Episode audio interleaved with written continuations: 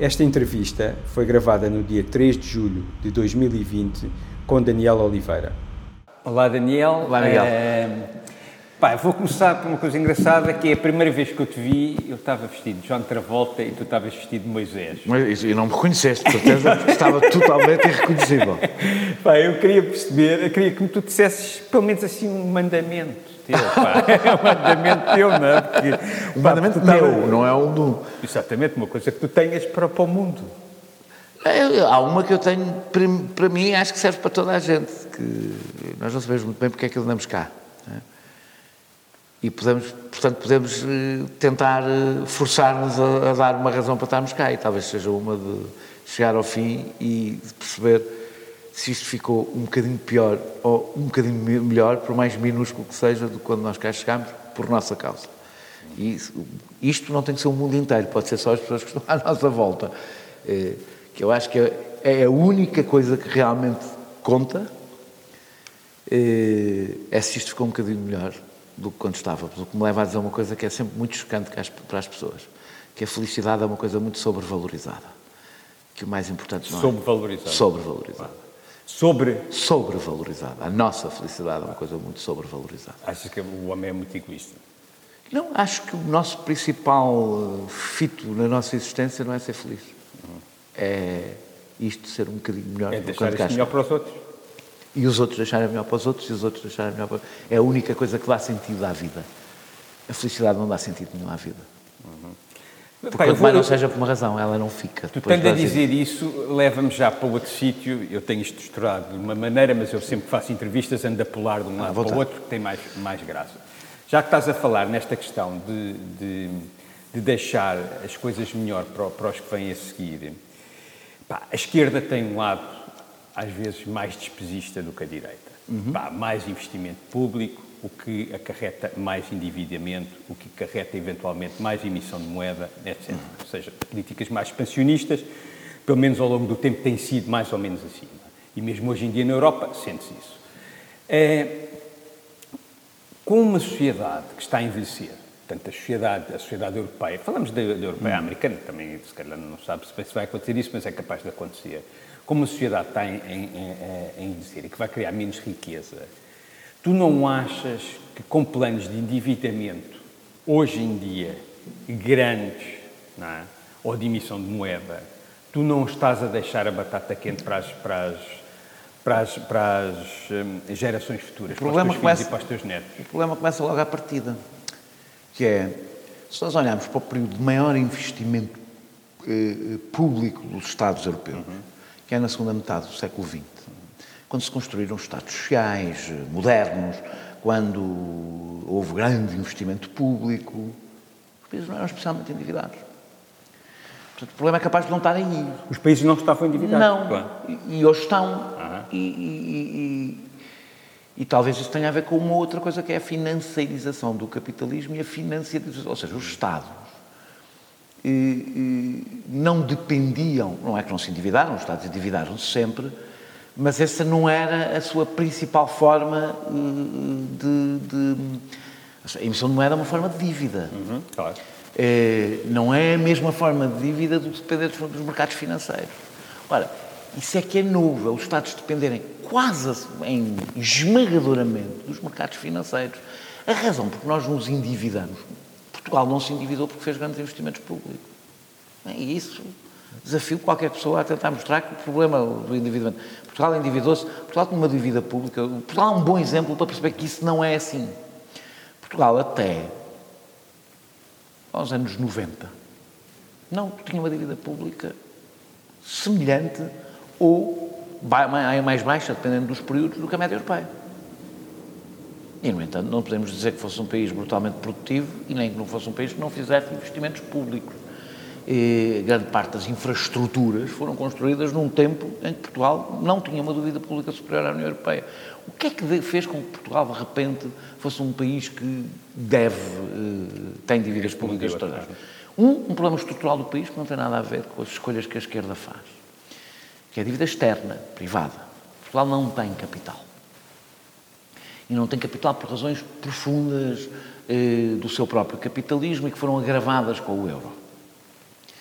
Eh, o facto de Portugal ter uma dívida externa muito grande e depender nos tempos que correm totalmente do, do, do, dos mercados financeiros, eh, fez com que isso tivesse consequências nas taxas de juros que levaram, o grande salto da nossa dívida pública teve a ver com uma crise que não tinha nada a ver com o Estado e que expôs.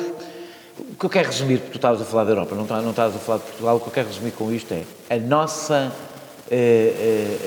dependência externa, a nossa dívida pública, o crescimento da nossa dívida pública não teve a ver com grandes investimentos feitos pelo Estado tem a ver com uma total dependência das, da, da, da, da, dívida, das taxas de juros, uma total dependência dos mercados financeiros e o facto de nós termos perdido uma coisa que hoje não é valorizada e que é fundamental, que é a autonomia eh, monetária, cambial.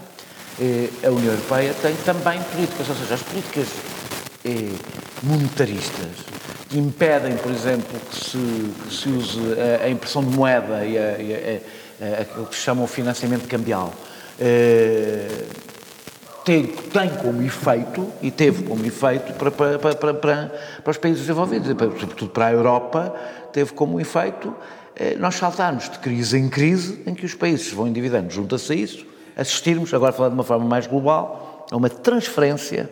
O, nos últimos três décadas, nós assistimos a três transferências de, de recursos. Transferência do trabalho para o capital, uhum. E isto isso é claríssimo. É claríssimo. Estamos a regressar. É muito difícil de contrariar Estamos isso. a regressar. Os Estados Unidos é um exemplo claro, porque Estamos... é que eles ganham a mesma coisa há 30 anos. Estamos a regressar... Pá, as pessoas estão cada vez mais Estamos ricas, a regressar às desigualdades que existiam Pá, antes da Segunda Guerra. Sim, não tem qualquer dúvida sobre isso. A outra é a transferência de recursos do público para o privado, uhum. com reduções permanentes de, de, de, de, impostos sobre as empresas. Mas isso em Portugal é não é tão... Sobre as empresas é totalmente verdade. É totalmente verdade. Quanto é que tu pagas? É, Porquê é que há não sei quantas pessoas abrirem empresas em vez de trabalhar por conta. Em vez de trabalhar. Sabe muito mais barato pagar IRC do que pagar IRS. O trabalho. Quem, quem sustenta, uh, quem sustenta o, uh, o Estado em Portugal é quem trabalha, é, é, o trabalho, não é? Não são as empresas. Até, quando eu estou a dizer isto, junta-se em Portugal. Há não sei quantas empresas em, em offshores, há não sei quantas empresas a funcionar ah, mas aí é que eu acho que é o grande problema e é uma das partes do, do, assunto que nós vamos ter. E a terceira, tens, dizer a terceira tens parte. as pequenas e médias empresas, que é uma parte muito grande da economia portuguesa, e tens as grandes. Não são estas que sustentam o Estado, as grandes é que sustentam o Estado. É pá, hoje em dia não Sabes quem é que sustenta o Estado, as grandes, as grandes empresas que sustentam o Estado, em Portugal, são empresas, geralmente são empresas com, com, com, ou do Estado, ou elas próprias do Estado, têm que pagar os impostos todos cá, e mais algumas. Depois tens a terceira transferência, que é a transferência do setor produtivo para o setor financeiro. De recursos do setor produtivo para o setor financeiro. Todas estas três criam uma, uma espiral de endividamento de que nunca se sai. De que nunca se sai. E, portanto, não é. é eu, a separação esquerda-direita nisto é um bocadinho difícil, porque aqui, para mim a questão central é o modelo que a esquerda defende, portanto, independente dos governos de esquerda ou dos governos claro. de direita, o modelo que a esquerda defende é um modelo mais autossuficiente, pelo menos aquele que eu defendo. É mais autossuficiente. Eu não defendo uma economia totalmente é, é, virada para as exportações, ao contrário do que é mainstream hoje dizer. Não, eu defendo a substituição de importações. Eu é, preciso, eu tenho, é preciso dizer aqui que eu sou de uma esquerda soberanista. Ah, como é que se chama? Reacionária. Eu não acho isso nada reacionário. A, a, a, a, economia que substitui importações é uma economia de proximidade. É mais ecológica, é mais, é, é, é mais sustentável. Eh, eh, uma economia totalmente dependente das exportações, uma economia que se vira totalmente para as exportações, uhum. dizendo eu quero me integrar no mercado internacional totalmente, é muito menos sustentável. Está totalmente dependente, basta ver a pandemia. Tu estavas a dizer que, que o Estado português. A, a, parte em que o endividamento explodiu foi na parte do Sócrates, mas eu já sei o que é que me vais dizer. Não foi. Não foi. Não. O, sim, quer dizer, há um, momento, parte, sim, há, há um momento em que há, há, dois, há dois se estás a falar desse endividamento, desse, desse salto, há um, há um, momento em que todos os nossos. Há, uma, há, uma, há um período em que todos os nossos indicadores pioram, eh, todos, que é o período de. todo o período de preparação da adesão ao euro e à adesão ao euro. O euro foi a maior tragédia económica que aconteceu a este país e é praticamente impossível contestar isto do ponto de vista dos números. É esmagador. É esmagador o efeito que teve nas nossas balanças comerciais, é esmagador o efeito que teve a todos os níveis. O que acontece foi, em dois. Eu não sou, estou longe de ser um defensor do Sócrates, mas eu já disse várias vezes. Não, mandaram-no a o que, é, o que aconteceu em Portugal uh, em 2011 não teve a ver com o Sócrates. Uh, o que aconteceu em termos de austeridade a seguir não teve a ver com o Passos e a recuperação não teve a ver com o Costa. E, a, aliás, a ilusão portuguesa de que, de que, teve a ver com alguma coisa significa que as pessoas não perceberam nada do que é que é a nossa dependência em relação à Europa. Não, as nossas crises já não são nacionais. Isso não existe. Nós somos um país periférico da União Europeia, totalmente dependente das decisões que sejam tomadas no BCE, portanto, e do que acontece na Europa. Totalmente dependentes. É quase, não digo que é, claro, podemos aproveitar melhor esta ou aquela oportunidade mas é marginal. O efeito que tem é marginal, é bom que a gente faça a nossa parte, mas é marginal. O que aconteceu não foi. A, a direita utiliza muito o, o, sobre, sobre, sobre, esse período do Sócrates, fala muito do investimento público que foi feito em 2009, uhum. por ordem da Europa, que, que, aliás, certa, uma ordem certa, que o problema foi depois ter-se recuado de repente, porque tornou, ficámos com o pior dos dois mundos. Tínhamos feito a despesa e não tinha tido o efeito que era suposto ter, porque se parou. Mas não foi isso. Isso foi marginal. O efeito que isso teve nas contas públicas foi marginal. O efeito foi, um, taxas de juro. Esta, grande parte do aumento da despesa pública teve a ver com o salto brutal que deram as, deram as taxas de juro. Grande parte da recuperação da, da, da dívida pública ao longo destes últimos quatro anos teve a ver exatamente com a mesma coisa, com a brutal redução das taxas de juro. Portanto, a ideia de que nós controlamos sequer os principais indicadores, a nossa principal eh, despesa do Estado, não é a principal despesa do Estado, a principal despesa do Estado variável, se tu quiseres, em Portugal, é, é, são os custos da dívida. Mas isso não é, aliás, em Portugal, é, até em várias empresas. A grande, a grande variável são os, custos da, são os custos da dívida. Portanto, os encargos financeiros. Como Portugal ficou. Eh, eh, eh, aliás, não houve um Sócrates em Portugal eh, em Espanha, não houve intervenção em Espanha por razões políticas, porque havia todas as razões que houve para haver resgate aqui, tinha havido, houve para, para, para haver em Espanha, na Grécia, etc. Ou seja, são países periféricos, com economias periféricas em relação à Europa e que, portanto, estão muito mais sujeitos a estes abalos do que os outros. E isso sente-se imediatamente como tal, como tal, tu achas que a gente devia sair da comunidade europeia, tu és um europeísta, não, não, é? Eu não acho que a gente devesse sair da comunidade europeia. Eu não, a minha questão é o euro, não é a União Europeia. É, o euro mudou a natureza da União Europeia. Então sair do euro, é? Eu não sei como é que sai. Como é que sai? É um bocado complicado. Não, é por isso mesmo é que eu não faço. É assim, eu acho que a primeira coisa que temos que fazer é ter a, a, a honestidade de discutir o efeito que teve o euro. E, e uma das coisas que eu, que eu me confronto permanentemente em todos os debates é que eu começo a falar disto e as pessoas dizem, então como é que sai do euro? Mas eu não estou a discutir isso. Nós, antes de mais, para chegarmos a alguma conclusão, temos que perceber o que é que foi o euro. Acho, mesmo quem acha que a gente não pode sair do euro, eu não sei se podemos.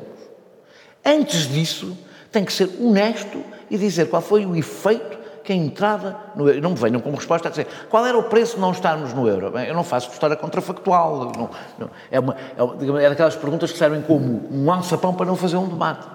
Qual foi o efeito que o euro teve na economia portuguesa? Existe um discurso instalado que é uma falácia absoluta, que é o euro foi bom para a economia portuguesa. Existe um curso, ainda bem que nós entramos no euro, não há nenhum dado que o indique. Todos os dados indicam exatamente o oposto. E, portanto, o que assistimos é, nos últimos 20 anos, Portugal, isso há um, há um consenso, os últimos 20 anos foram péssimos para Portugal. Isso há um consenso. Depois uns começam a falar do Sócrates, outros do Passos, outros do Costa, outros do... E ninguém chega à conclusão o que é que aconteceu nos últimos 20 anos? Qual foi a coisa que aconteceu nos últimos 20 anos? Foi uma moeda totalmente desajustada para a nossa economia. Totalmente. É uma moeda que não é feita para a nossa economia. E as moedas têm que ter qualquer coisa a ver com as economias que servem, eh, em que entramos sem nenhuma preparação, nem havia preparação possível, e uma moeda que é ela própria totalmente disfuncional. E que está a destruir a nossa economia. Perguntas-me, eu quero sair do euro, hum, eu, eu não, eu, no dia em que eu souber como é que se sai do euro, quero. Ou seja, eu acho que era melhor não estarmos no euro. Há muitas propostas diferentes sobre formas de ir saindo do euro, de preparar saídas para o euro. Acho que nós devemos ter planos B. A Grécia devia ter saído do euro quando, foi, quando, quando com o Varoufakis e não saiu porque não tinha plano B. Não tinha, não tinha como. Eh, agora, o que eu quero, se me perguntares o que é que eu desejo, é que o euro acabe. É isso que eu desejo. O euro não foi só uma tragédia para Portugal. O euro... E tu achas que o, o facto do euro acabar não pode levar a uma desagregação mas porquê? política de, de, de, tornar mais distante? É o contrário. Achas que não? A Europa estava. Uh, havia muito mais europeístas pois. antes do euro do que há hoje. A Europa tinha mais adeptos, tinha mais. Uh, concentrava-se mais na, na, na, na construção de, de, outro tipo de, de união. era, posso dizer, mais solidária, era mais coesa era mais coesa. Tinhas políticas de coesão, aliás, tinhas políticas que tentavam aproximar económica e socialmente os países. Desde que tens o euro, outras políticas, os países. Há um, há um processo, desde o nascimento do euro, houve um processo exatamente inverso de afastamento entre os Estados e de, e de cravar um fosso ao contrário do que acontecia antes do euro, em que tinhas um processo de aproximação. Portanto, eu acho o contrário. Acho que o euro é um fortíssimo instrumento de desagregação da Europa. Um fortíssimo instrumento de desagregação da Europa. Eu não sou europeísta no sentido em que eu não sou nacionalista e não sou e portanto se eu não sou nacionalista porque é que havia de ser europeísta? Claro. Eu não acho, eh, não me vejo quando as pessoas dizem ah sentes-te mais europeu ou português? É, é uma pergunta meramente teórica. Eu não conheço ninguém que mas já estás a falar nisso, mas sentes-te mais europeu ou mais americano? Tu não, tu não tens mais afinidade, por exemplo, com a cultura europeia? Eu sinto por esta ordem. Cidadão do mundo, lisboeta, português, e não me sinto especialmente europeu. Não te sentes especialmente europeu? Não, sinto-me, se quiseres, mais uh, uh, ligado ao Mediterrâneo. Okay. Uh, ou seja, perguntas mas ah, vais aos Estados Unidos não te sentes europeu? Vou, vou aos Estados Unidos e sinto-me europeu. Uhum. E sinto-me europeu. Vou a algumas zonas do norte da África uhum. e depois vou à Finlândia e estou mais parecido com quem? Claro, não tenho a menor claro, dúvida que sou mais parecido com as pessoas do norte da África. Claro. Mesmo que gostasse. Os, os, portugueses não gostam de dizer isto, porque os europeus querem, os portugueses, uma postura, aliás, eurocêntrica, mas não só, em alguns casos até um pouco racista, gostam de se sentir finlandeses. Os finlandeses são ricos e brancos, e louros, e, e é altos. E, mas os brasileiros também gostam mais dos finlandeses. Claro, uma vez tive, é, toda a gente, toda a gente. é uma, um problema. Agora, uma, uma vez estava em Marrocos, estava a ser a final do Campeonato do Mundo, e, era, e eu entrei num café cheio, cheio, cheio de marroquinos, e era a Alemanha contra o Brasil. Sim. E eu, eu torci pelo Brasil, como é evidente. Sim e entram lá e os ricos todos sempre para a Alemanha. Pá, porque é um país que tem mais dinheiro, eles querem migrar para Agora, lá. A é verdade é esta. Eu sou. Tu estás na Sicília e em Tunis. Uhum. Estás Sicília, Tunis e, e, e, e Alcínquia. Quem é que tem mais. O meu problema é. Eu, eu não tenho nenhum problema. As identidades são todas construídas. Todas construídas. Não há identidades naturais. Ah, Pronto. Portanto, nós podemos construir uma identidade europeia. Nós estamos, a Europa gasta rios de dinheiro a tentar, a tentar construir uma identidade europeia em que todos nos sentimos europeus. E quem não é europeu, quem não se sente europeu, é um xenófobo de extrema-direita. Mas porquê? Porquê é que a identidade europeia é eh, mais generosa do que a identidade portuguesa? A minha relação com os refugiados africanos é mais generosa por me sentir europeu do que por sentir português. Eu sou, é essa a minha tradição, um internacionalista. Sou um internacionalista, ou seja, significa o que me junta aos outros é ser humano. Exatamente. Pronto. E, portanto, não sou europeísta. Sou tão europeísta como nacionalista. Depois, olho para a Europa e para a nação de um ponto de vista político. Ou seja, a Europa, eu vejo a Europa exclusivamente como um instrumento político de mediação. E aí, aí eu era europeísta e hoje não sou, desse ponto de vista. Por uma razão, apercebi-me que a IEC tinha completamente razão. A IEC tem vários, várias citações longas, várias partes longas sobre as vantagens do federalismo por afastarem as decisões dos políticos dos humores da população. E o que eu vejo, e a Europa confirma é que quanto mais distante está o poder político, menos poder tem o povo. E, portanto, não tenho a menor dúvida, menor dúvida de dizer que o poder, o poder político português, por pior que seja, é democraticamente mais pressionável do que o poder em Bruxelas. Que a minha influência enquanto cidadão é muito maior no governo português do que no poder em Bruxelas. E eu sou a favor, portanto, da soberania democrática. Eu sou a razão porque eu sou, se quiseres, não é um patriota, podemos utilizar essa expressão, um patriota. Eu a expressão que utilizo é eu sou um soberanista por causa da democracia. Eu quero que o poder esteja onde está a democracia. A democracia não está na Comissão Europeia. Não está lá. E, portanto, eu quero a democracia onde ela está. E, e, não aceito que o meu papel, as pessoas dão muitas vezes o exemplo dos Estados Unidos. Eu não quero ser o, Kentucky da Europa. Eu não quero viver no Kentucky da Europa. Mesmo os Estados Unidos, que são dados como um exemplo, não são.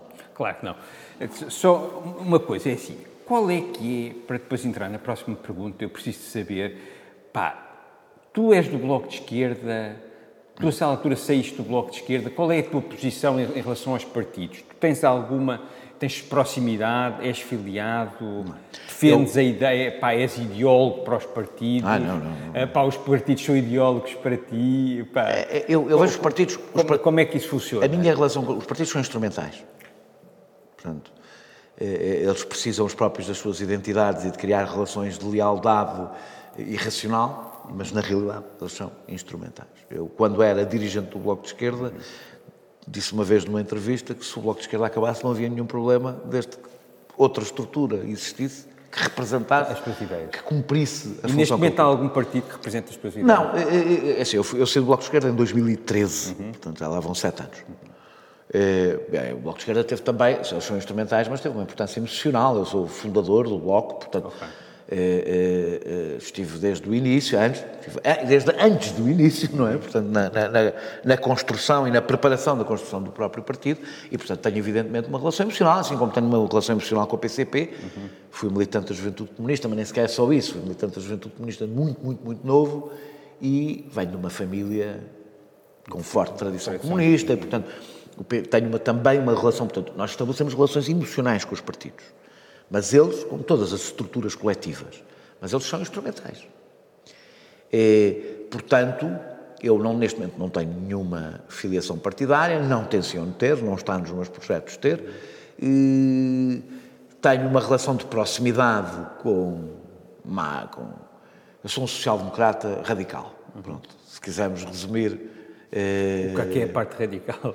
Não, porque sou um social-democrata tradicional.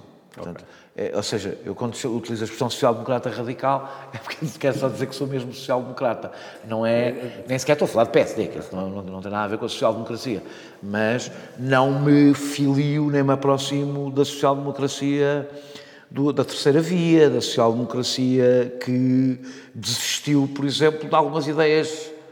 Hoje, para a maior parte das pessoas em partidos socialistas e sociais-democratas, defender uma economia mista é uma heresia Ora, é uma coisa absolutamente normal para um social-democrata tradicional defender eh, eh, uma economia mista. E, e, portanto, desse ponto de vista, estou num espaço que, se tu quiseres, quando já estava, mesmo quando estava no Bloco, estou num espaço vagamente entre, se quisermos situar do ponto de vista partidário, depois, depois depende dos temas, mas estou num espaço entre o, entre o, entre o Bloco de Esquerda e o Partido Socialista. Uhum. É, tanto me sinto representado por aulas mais uh, sociais-democratas do, do, Bloco, como me sinto representado por aulas mais à esquerda do Partido Socialista. Uhum. E, e, e, depois sou da esquerda clássica, no sentido em que defendo uh, todas as causas uh, de emancipação e de direitos, mas continuo a se considerar que a questão de classe é uma questão central uhum. no confronto político. E, e, pronto, dentro disto... Vamos falar sobre essa questão, é? que é, pá, tu situaste politicamente agora, e pá, eu vou falar do Bloco, mas pá, quando falo aqui do Bloco é esta zona política Sim. onde tu estás. Pá, tu não achas que esta, este assunto, esta guerra que foi feita agora por causa do problema dos negros, não é? Que é posta pelo Bloco de uma maneira demasiadamente simbólica e que não, não, vê, não vejo medidas realmente para resolver o problema. A questão é... Pá, é sempre a coisa do símbolo. Pá, e depois aí é quase perigoso, porque eu digo assim, pá, o discurso... Pá, é evidente que eu simpatizo muito mais com o discurso do Bloco do que com o discurso do Trump. Mas há alturas que tu dizes assim, isto é, é tudo para O Bloco até, eu deixa-me dizer, até acho que é, nesse caso mais facilmente deverias falar do...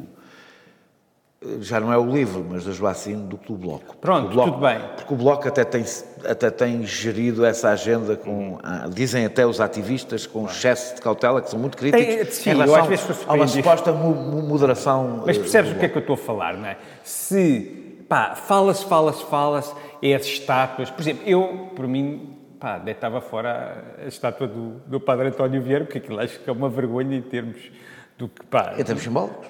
Em termos, pá, Não por causa do simbólicos Padre António Vieira, E até em termos artísticos. Pá, e foi feito há três anos. Pá, não foi feito há 50. Eu, por mim, pá, mas isto é a minha opinião, não interessa para nada, mas eu, por mim, se calhar não fazia mais estátuas. Pronto, as que estavam, acabou. Pá, é que e a gente- estava fora meia dúzia.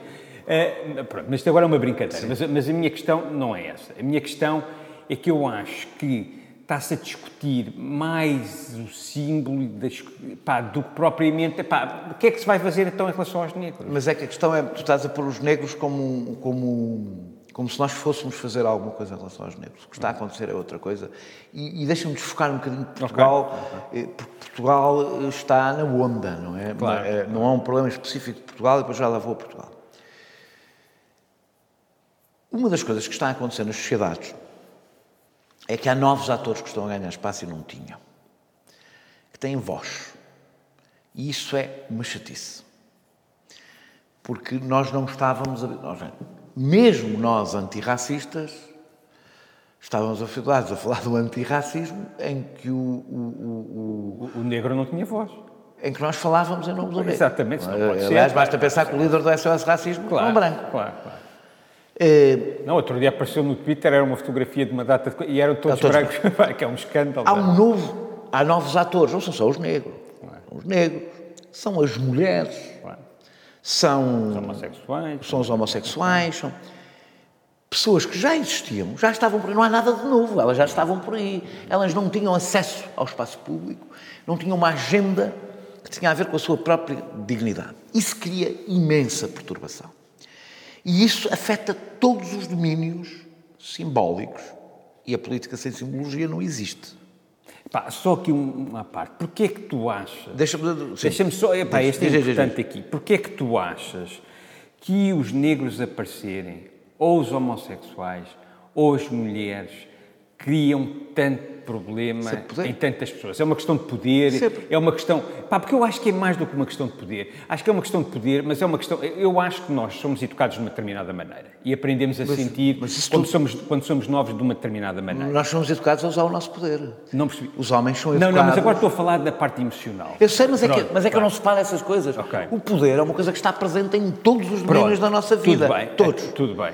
Nós Mas- Uhum. somos, os homens são educados a exercer o seu poder. Exatamente. Pronto. E as mulheres, em geral, não e a sentir são da educadas a maneira- exercer outro tipo de Claro, poderes, claro. mas não os poderes que os homens foram educados a exercer. E nós, homens progressistas, de esquerda, Uhum. ah, ah, com exercemos esse poder de forma eu exerço, não tenho eu exerço o poder masculino. Aham. Não é um poder bruto, não é um poder alarve, não é um poder. Mas exerço todos os dias, permanentemente, Não na forma dúvida. como estou no espaço público de uma forma diferente Claro, da mulher. Como estou nesse espaço, como me imponho nesse espaço, nós aprendemos a ser assim e isso. eu- a minha diferença é que eu não acho que tenho que me vergastar, e- e- ou seja, que o meu papel na luta política não é andar com uma, com uma corda ao pescoço a pedir imensas desculpas por, por, por, por viver numa sociedade que é estruturalmente racista, estruturalmente machista, não é esse o meu papel. Naturalmente homofóbico. Homofóbica, não é, não é isso que eu tenho que fazer. O que eu tenho que fazer é tentar mandar mudar as razões estruturais. Mas eu já lá vou, já lá vou É chegar. Mas é que tu não mudas as razões estruturais antes de, antes de reconhecer o problema. Ora, uma das coisas. Quando tu, por exemplo, tens. Nós, eu, dou, eu dou este exemplo, parece-me um bom exemplo.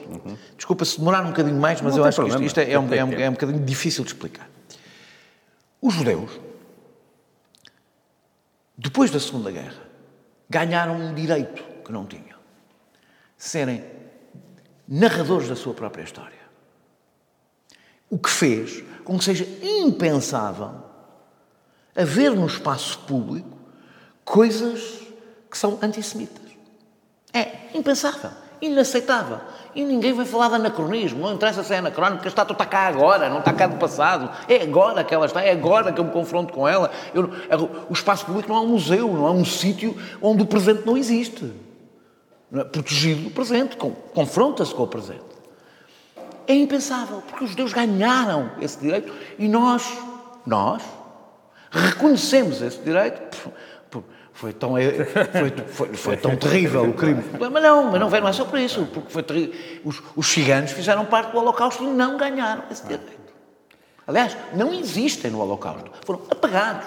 Se calhar porque eles não, não imigraram, porque não, não imigraram para os Estados Unidos. Não, e porque não imigraram para os Estados Unidos os ciganos. Porque não tem voz. não, é não mas, é, mas, é, por causa disso, porque nos Estados Unidos houve uma imigração gigante de, de de judeus para os Estados Unidos que se deu bem e que ajudou epá, toda a diáspora epá, ter uma Sim, voz. Não é? contribui para isso epá. e contribui também por, por, pela narrativa que se construiu, que os aliados, os vencedores construíram sobre a própria Segunda Guerra, claro. onde o Holocausto os judeus tinha um papel central claro. e, portanto... Claro. Agora, o que é que, o que, é que, o que, é que está, está a acontecer? É que os, o, o, os, os negros começaram eles próprios a reescrever a sua história. Uhum. Uma elite, com certeza. Já não é tanto uma elite, por exemplo. Eu costumo ouvir o podcast elite, do New York Times de literatura. Pá, e ah, não, não, mas o que eu estou a dizer brutal, elite é, ou seja, não são, não são evidentemente... Que é, o que, eu, que, é, que, é eu critico em Portugal, que é, quando tipos como o Rio ou o Jerónimo de Sousa dizem que não há racismo... Mas porquê é que dizem? Epá, eu atiro-me... Mas porquê é que dizem? É, isso é uma das perguntas é que eu tenho da história. Aqui. É por causa da história. Ou seja, o lusotropicalismo, é... o lusotropicalismo que não nasceu. Ou seja, o, o mito do lusotropicalismo. Achas que é tão sofisticado isso? Ah, não, não, não, eu acho que é porque eles querem. Porque a maior parte dos portugueses são racistas. Mas não quer. E, quer, e, e, e, como tal, eles estão a agradar a sofisticação. o a malta do PCA de ser boeda racista. Mas, a, mas, mas a, questão é mais. A sofisticação não está no, no, na forma. A razão porque os portugueses dizem que não há, que não há racismo em Portugal, ou que Portugal não é um país racista, é, não é sofisticada. É porque claro. os negros estão todos na boa, não chateiam os brancos, está tudo coisa. E porque nós não, aprendemos, não e porque nós aprendemos isto. Uma coisa extraordinária. Nós temos um olhar sobre os descobrimentos, Sim. sobre a história colonial. Fomos muito bons. Incrivelmente bondoso. Quando claro. saíste, sais de Portugal, e o olhar sobre o colonialismo português é exatamente o oposto. Porque o grande contributo que Portugal deu para a história da humanidade, e agora sei, estou a medir o que digo, foi o tráfico uh, global de escravos. Foi esse o grande, a, sua grande, a maior marca que Portugal deixou foi nós inventámos o tráfico transatlântico. O, o, o, nós não inventámos a escravatura, como é evidente, não é? Mas nós fomos os não inventámos, a expressão é nós, o nosso grande contributo foi transportar negros de um sítio para o outro, mudando, mudando o mundo e criando relações de subalternidade onde nós tivemos um papel central. Como os portugueses não é isto que aprendem, nem é isto que acham, conseguem-se convencer de uma coisa extraordinária, é, contra todos os números e todos os dados, que não somos, que somos um país especialmente pouco racista. E eu peço só dessas coisas, faço sempre, pá, faço um, um, pelo menos um, uma, um exercício de... Ah, não, não, está aqui nenhum negro. Um exercício... Nunca é tão negro. Mas não é isso, faço um exercício de probabilidade. Qual é a probabilidade do último país que nos colonizou na Europa? O último país que acabou com os trabalhos forçados de negros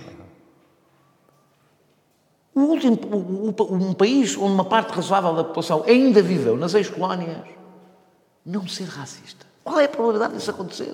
Que milagre tinha que haver na cabeça dos portugueses para, com todas as condições adversas para, para, para, eh, que favoreceriam o racismo, não ser racistas? Isso tem a ver com. faz parte do racismo estrutural português a negação do próprio racismo. Faz parte desse racismo estrutural. Nós consideramos. Pá, isso é o racismo. Nós somos tão racistas. Nós somos tão racistas que nos achamos extraordinários. Claro, claro. Pronto. Enquanto tu não vences este tabu, não há nenhuma política que tu possas fazer em relação aos negros. Por isso não há problema. Se os portugueses acham que não há problema, como raio podes ter uma política é, é, é, de, de Tu não consegues sequer... Mas podes fazer as coisas como? em paralelo. Mas como? Pá, até tanto desviar. Por exemplo, a questão... Tens de mobilizar as pessoas para isso. É pá, que... Tenta fazer algum tipo... Eu nem tenho posição sobre este assunto. Tenta fazer, mas não tenho, mas tenta fazer algum, algum tipo de discriminação positiva em relação aos negros. Tenta. E verás qual é a reação. Então, se não há racismo em Portugal, por que acabamos de fazer uma, uma, um, qualquer tipo de discriminação positiva? Se os negros, se tiverem mérito, lá chegam, Se os, se os negros só não chegam lá porque não têm mérito, como as mulheres não chegavam, como se viu, as mulheres, todas as pessoas foram contra as cotas no Parlamento, diziam que as pessoas devem lá chegar por mérito. Houve cotas. As mulheres lá chegaram. Chegaram lá sem ser pelo mérito. Digam-me lá, as mulheres deputadas são pior que os, piores que os homens deputados? Não são. Então, provavelmente não era por causa do mérito que elas não estavam lá. e, e, portanto... Pai, eu não posso ser mais a favor de cotas e disso tudo, mas há aqui uma questão. Que, eu não tenho uma posição sobre as cotas em relação à etnia, mas é por, por razões mais complexas. É mais complexo. E porque eu, é aí é, é, quando eu me desvio das políticas identitárias. Mas a gente pode lá chegar se tu. Então já vamos aí. Mas há aqui uma coisa agora que é importante também para esta discussão e esta é a discussão do racismo, mas é uma Sim. discussão um bocadinho mais ampla, é a discussão entre a classe média e a classe média alta e as classes baixas. Eu acho que hoje em dia a esquerda, e esse sítio onde tu estás, o PS, o Bloco de Esquerda, porque pá, é? tipo, o eleitorado de esquerda era de classe baixa, é? mas nos últimos 30 anos mudou. É? E hoje em dia são os professores universitários, são os. os, os... Sabes, é verdade? Os números não dizem isso. É pá, eu estive a ver ontem os números daqui do, de um tipo de esquerda, do, é. do, do Piquiti. Epá, não, não, estou em Portugal, em Portugal. Em Portugal, o, o, o, as classes mais baixas voltam mais à esquerda, as classes mais altas voltam mais à direita. É, sim, mas tu tens. Epá, mas eu. É que tu não podes olhar. O, Piquiti, é o, problema, mas... o problema é que o Piquiti está a falar de um país onde, provavelmente, está a falar de um país onde a extrema-direita é popular. Está a falar, de, ele, ele analisa variedíssimos. Tu vês os Sim. gráficos, ele analisa imensos Sim. países diferentes. E isto acontece sempre. Ou países onde há extrema-direita. Países onde há extrema-direita. Pá, mas é que isso faz Hoje em dia, não sei se também não, Portugal não é o caso disso. Ainda é cedo. ainda é cedo. Ainda não, ainda não chega para também ter... Também não acho que haja... Gente, há um ano, se calhar, podias dizer isso. Agora... Não, não, eu, estou a dizer, eu digo só que ainda, ainda não podes analisar, porque ainda não tiveste nenhuma votação Exa em que, exatamente. Em que a extrema-direita tivesse mas, mas a gente sabe as sondagens e pronto, as sondagens não também são certas. Também nos indicam que, a princípio, não são os pobres que estão a votar no Chega. Mas, isso é pronto. É... mas o que é que eu te quero dizer? Eu quero te dizer que... Eu, pá, eu acho que Pá, vai sempre haver uma grande dificuldade da esquerda, uhum. PS, Bloco de Esquerda, essa zona aí, a desviar recursos pá, da classe média e da classe média alta para os pobres. Porque há uma grande parte do seu eleitorado que está aí. Uhum. Pá, eu até falo da minha mãe. A minha mãe é uma pessoa que diz que é do PS, está a ver? E que é, pá, tem uma agenda toda impecável mas de serem assim, epá, olha, agora vamos tirar aqui 5% da tua reforma, que, que, que não, é para fazer. não é isso que eu quero fazer. Então, diz não é essa a agenda da esquerda. Diz-me, diz-me... Não, não, eu sei que não é a agenda da é esquerda, mas eu acho que é muito difícil tu mudares as coisas nas classes baixas se não fores buscar o dinheiro porque depois, a certa altura, é, pá, não tem, não tem dimensão. Então, ah, em Portugal não tem mesmo dimensão. A dimensão, a dimensão não é as pessoas. E depois é a questão que é o que vem a seguir, que é a revolução, que é tu tinhas que fazer tudo em democracia, tu não vais conseguir não, mudar mas, isso. Mas lá, países, os países que fazem, fazem. Ou seja, eh, os países mais igualitários não, não, não, não foram buscar a classe média. Uhum. Os países mais igualitários... Mas eu desconfio que hoje em dia os escandinavos já não são assim tão simpáticos. Pá, continuam a ser... Pá, Pronto, mas, mas, não são, mas eles libertaram bastante impostos lá para cima. Ah, pois com certeza que libertaram, porque a direita, porque a direita claro, ganhou, ganhou claro, é claro. Os escandinavos não fizeram o que fizeram por serem escandinavos, fizeram porque a esquerda social-democrata conseguiu impor uma hegemonia política que está a perder. Portanto, está a perder todo mundo, também está a perder os países escandinavos. Portanto, os países escandinavos vão fazer o mesmo caminho que os outros estão a fazer, claro. Agora, é, é, sobre, a, sobre, sobre a distribuição, a grande, o grande segredo do Estado Social não é um confronto entre os pobres e a classe média, é o oposto. O, o, o distinguia a Europa, uma das coisas que distinguia a Europa dos Estados Unidos é que nos Estados Unidos tu tens uma aliança entre a classe média e os ricos hum. contra os pobres. Ou seja, que exclui os pobres eh, por medidas securitárias, por eh, falta, eh, ausência de apoios sociais, etc. Os pobres não, por ausência de, de, de, Serviço Nacional de Saúde, por... os pobres não contam. Eu garanto o meu seguro, tenho o meu seguro de saúde, tenho a polícia para pôr os pobres na ordem. Isto é um modelo de sociedade, por exemplo, dos Estados Unidos, é um, é um modelo de sociedade que os neoliberais defendem. É uma aliança entre os ricos e a classe média. Porquê? Porque a classe média acredita que um dia vai ser rica.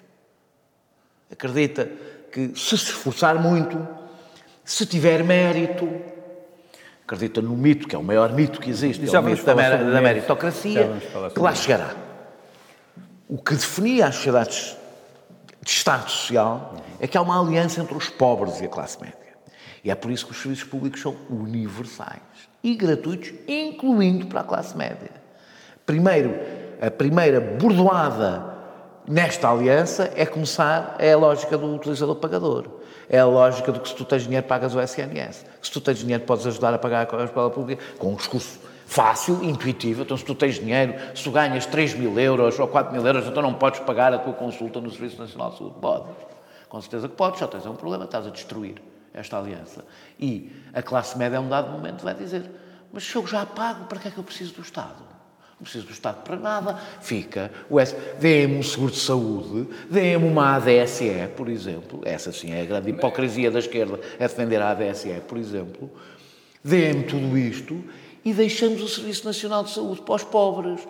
Quando o Serviço Nacional de Saúde fica para os pobres, não só por razões financeiras, degrada-se. Uma pobre. das coisas que nós sabemos é que os serviços públicos que só são usados pelos pobres pioram e não é só por falta de recursos, é porque os pobres não têm capacidade reivindicativa.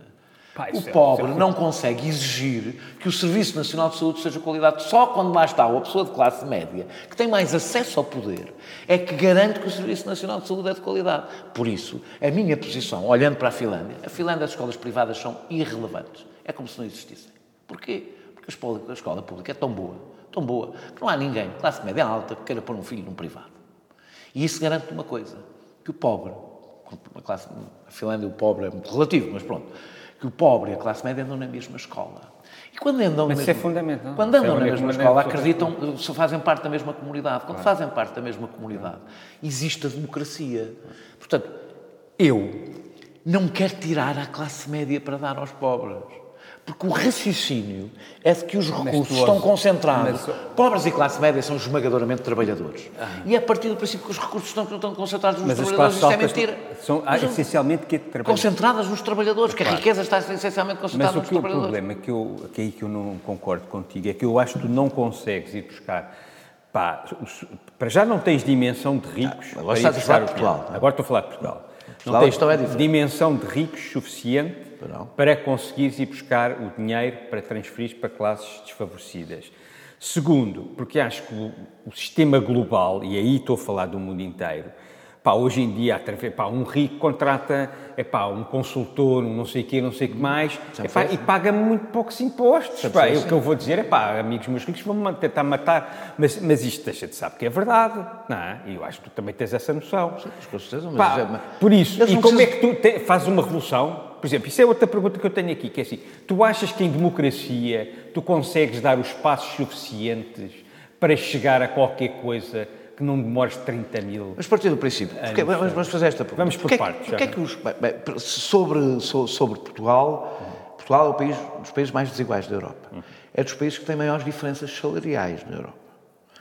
Portanto, essa ideia de que a gente não pode ir buscar à classe média alta também é discutível. Eu não é, é mais à classe alta mesmo agora aqui que eu estou a falar. Não, não, não, mas, ou seja... eu acho que a classe dizer... média alta em Portugal pá, já é o funcionário público que ganha 3 mil euros. Pronto, sim. Um, alguém que ganha 5 mil euros em Portugal está nos 2%, 3% mais ricos do país. Sim, mas, 5 mil, mas não é estúpido dizer isto, 5 mil euros claro. em Portugal. Claro. É ser rico, é, sim, é. com certeza. Quer dizer, estamos em Portugal, não claro. estamos noutro sítio qualquer. Pronto, é o que eu estou a dizer. É, é, basta dizer, com 5 mil euros tu consegues ter uma empregada todos os dias, em qualquer claro, país claro. civilizado. Ter uma empregada todos os dias é muito, muito É ser rico. É teres alguém que faz, nada contra, eu não estou a, é teres alguém que, que vai à tua casa fazer aquilo que num país escandinavo é o próprio que faz. Claro.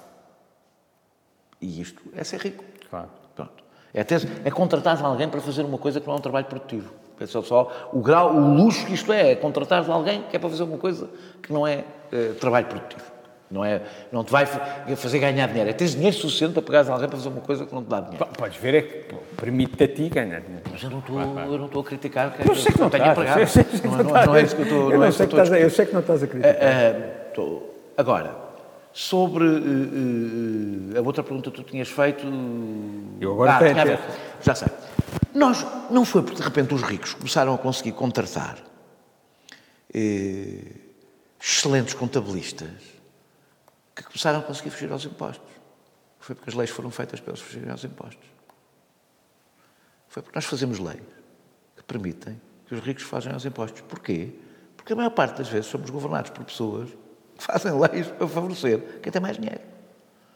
É tão simples como isto. Não houve nenhuma dinâmica nenhuma é. imparável que. Agora, como é que tu consegues mudar isso? Olha, olha, vou dar um exemplo. Para tu perceberes que a coisa não é assim tão complicada. Agora, quando foi o apoio ao Covid, quando foi o Covid, houve uma discussão e um debate sobre o facto de 10 países não terem permitido que países que têm, empresas que têm eh, sede em offshores ou, ou, filiais em offshores fora da Europa, infelizmente só fora da Europa, não podiam ter apoios. E Portugal decidiu que podiam ter apoios. É uma escolha. Estou a falar de escolhas pequenas, de cada dia que se faz. Quer dizer, é, é, é difícil, evidentemente que é difícil. Se o mundo está globalizado, os Estados têm cada vez menos poder se os Estados têm cada vez menos poder, é cada vez mais difícil mudar a realidade. Então, mas é exatamente Sabes qual é o resultado se não fizermos? Sim, vai. Isso é que eu estou a acabar na conversa da revolução, não é? Então, sabes como é que vai acabar? Pá, pois é isso. Com a extrema-direita no poder. Se não fizermos nada, é assim que vai acabar. E o que é que tu. Agora, eu, isto não estava nada não, na deixa, Deixa-me só explicar porque, que, deixa explicar o que é que quer dizer com. Vai só, só, só, deixa-me só explicar o que é que eu quero dizer com isto. Se a esquerda não tem se a única coisa que a esquerda tem para dizer é não há nada a fazer, o povo, inteligentemente, percebe que não há nenhum sentido em votar na esquerda. Se não há nada a fazer, se eles acham que não há nada a fazer, não faz sentido nenhum. Se há alguém que lhes promete voltar a dar o poder às nações, mesmo que minta, voltar a dar, dar o poder à nação, etc., mesmo que minta, é normal que ganhe os votos. A questão é, se nós achamos que não há nada a fazer, não estamos a fazer nada na política. Em 1938, alguém acreditava que oito anos depois, países tão importantes como o Reino Unido estariam a construir um Estado Social moderno, com Serviço Nacional de Saúde gratuito, com casas, habitação. Alguém acredita, oito anos depois. Então tu achas que, que tem, tem, que vir a extrema-direita para depois não, conseguir não, dar não, um salto? Não, não, não. Acho só uma coisa. Acho que não há a, a, a, acreditar que a história não vai mudar, não diz nada sobre a história, só diz sobre o nosso estado de frustração e a nossa incapacidade de pensar o futuro. Eu sou a favor da desglobalização. Isto não quer dizer nós deixamos de ter contacto. Isto não é uma posição xenófoba, é exatamente o contrário. Nós temos que começar a desglobalizar a economia. Uma razão. A minha, a minha tese é esta tudo o que tem uma dimensão superior ao homem, que não é gerível pelo homem, se autodestrói. O sistema financeiro é ingerível, impossível, de, como está, como existe, totalmente impossível de regular. Ele está, como nós, aliás, percebemos, por crises cada vez mais cíclicas, a autodestruir-se. Está a autodestruir-se.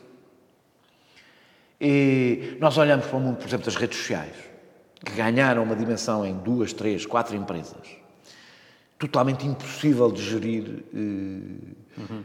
aquele fluxo de informação, as regras, a lei, o Estado de Direito, a ideia de, de, de... autodestrói-se.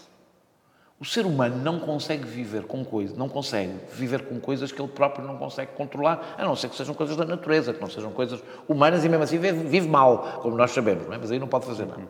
E, portanto, eu acho que uma das coisas que temos de voltar a fazer, por exemplo, na economia, quando eu falo de autossuficiência, não é autossuficiência absoluta, com certeza que não seremos uhum.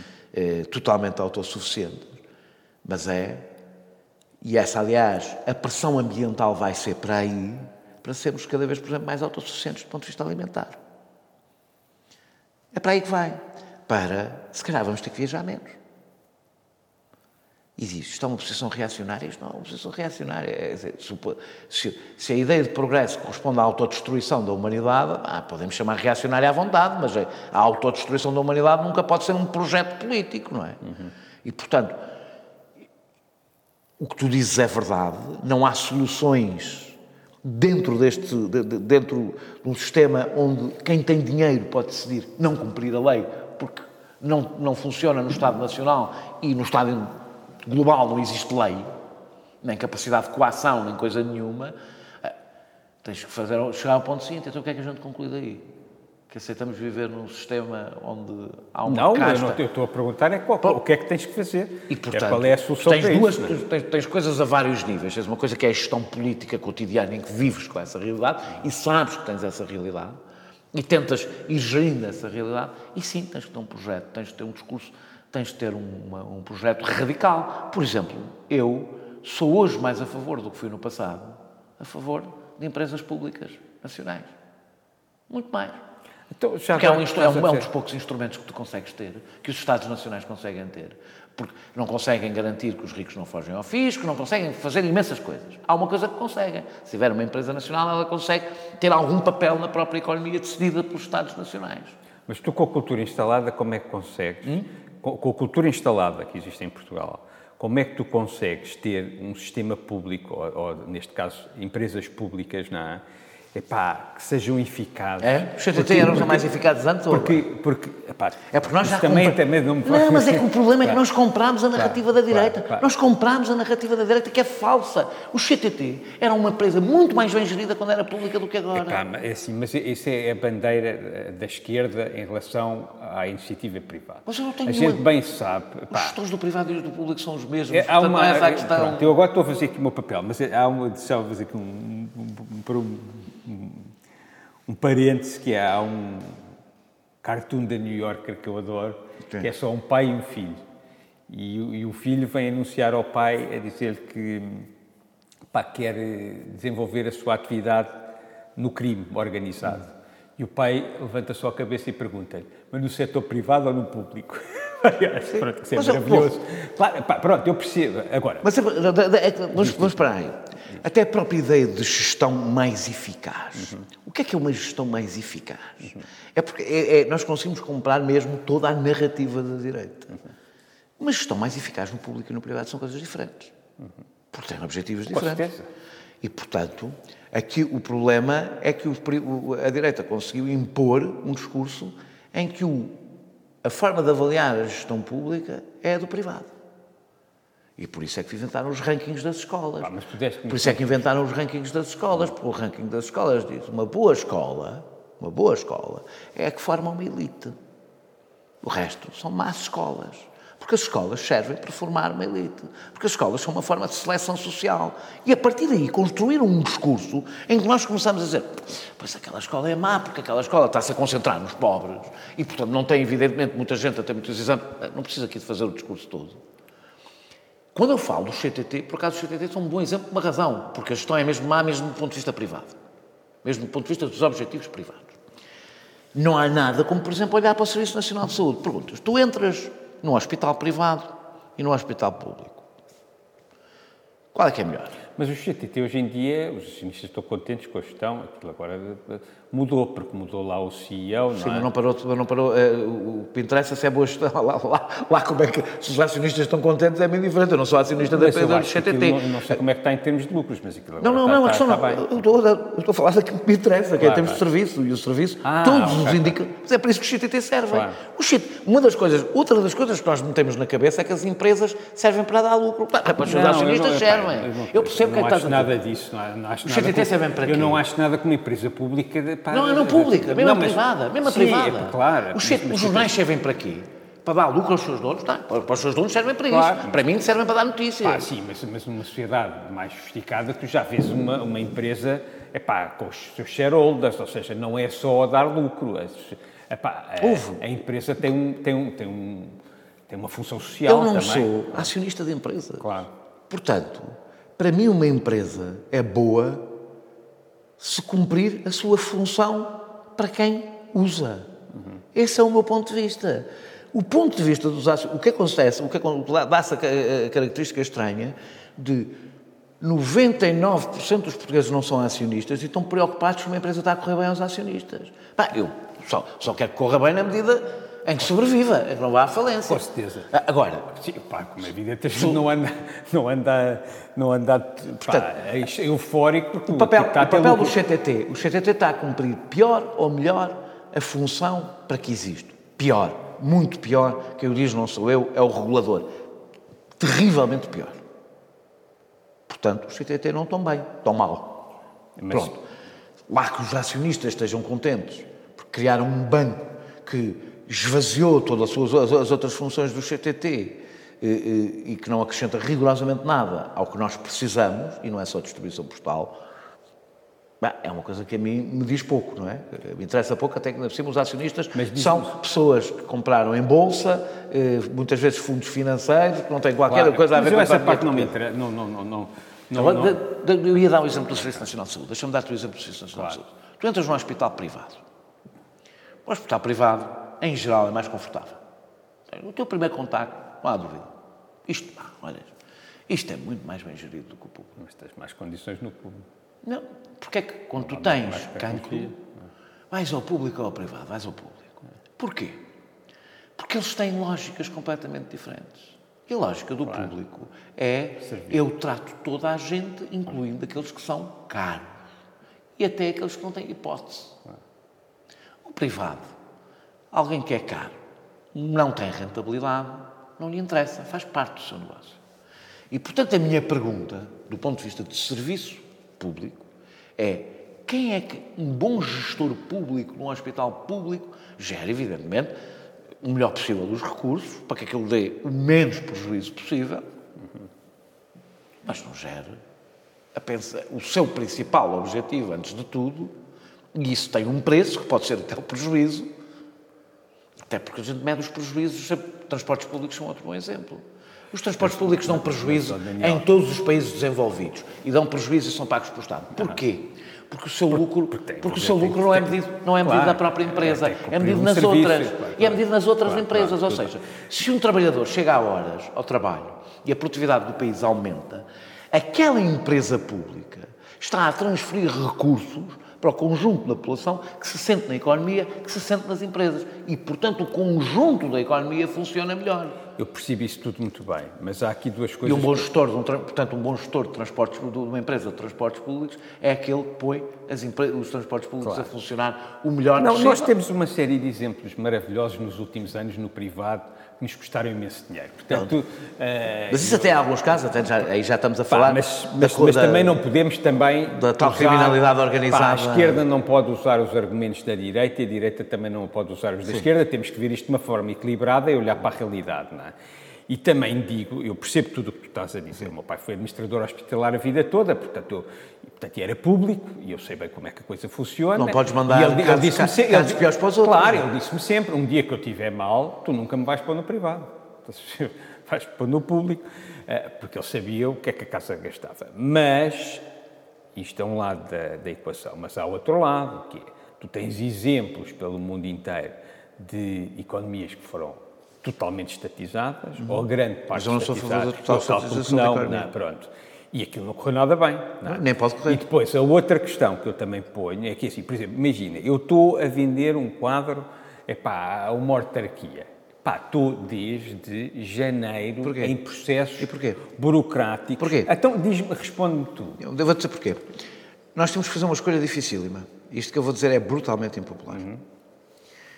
Não é possível eh, criar todas as garantias contra a corrupção e agilidade. As duas coisas em simultâneo são impossíveis. Então, isso era outro ponto que eu tinha aqui. É impossível. Fico surpreendido com a tua resposta. impossível. pá. Tens de liberalizar um bocado. Não, não, não, não. Ai, não que- não, é, não é liberalizar. Tu encheste o Estado para tomar decisões, para o Estado tomar é decisões. liberalizar um E- bocado, e não, não é? não, É não, não mas não liberalizar. Não, não, não. percebes o que é que eu estou a dizer. Então diz o que eu quero dizer com isto é. Tu criaste, foste criando com uma cultura de maior exigência por parte das pessoas. Justa.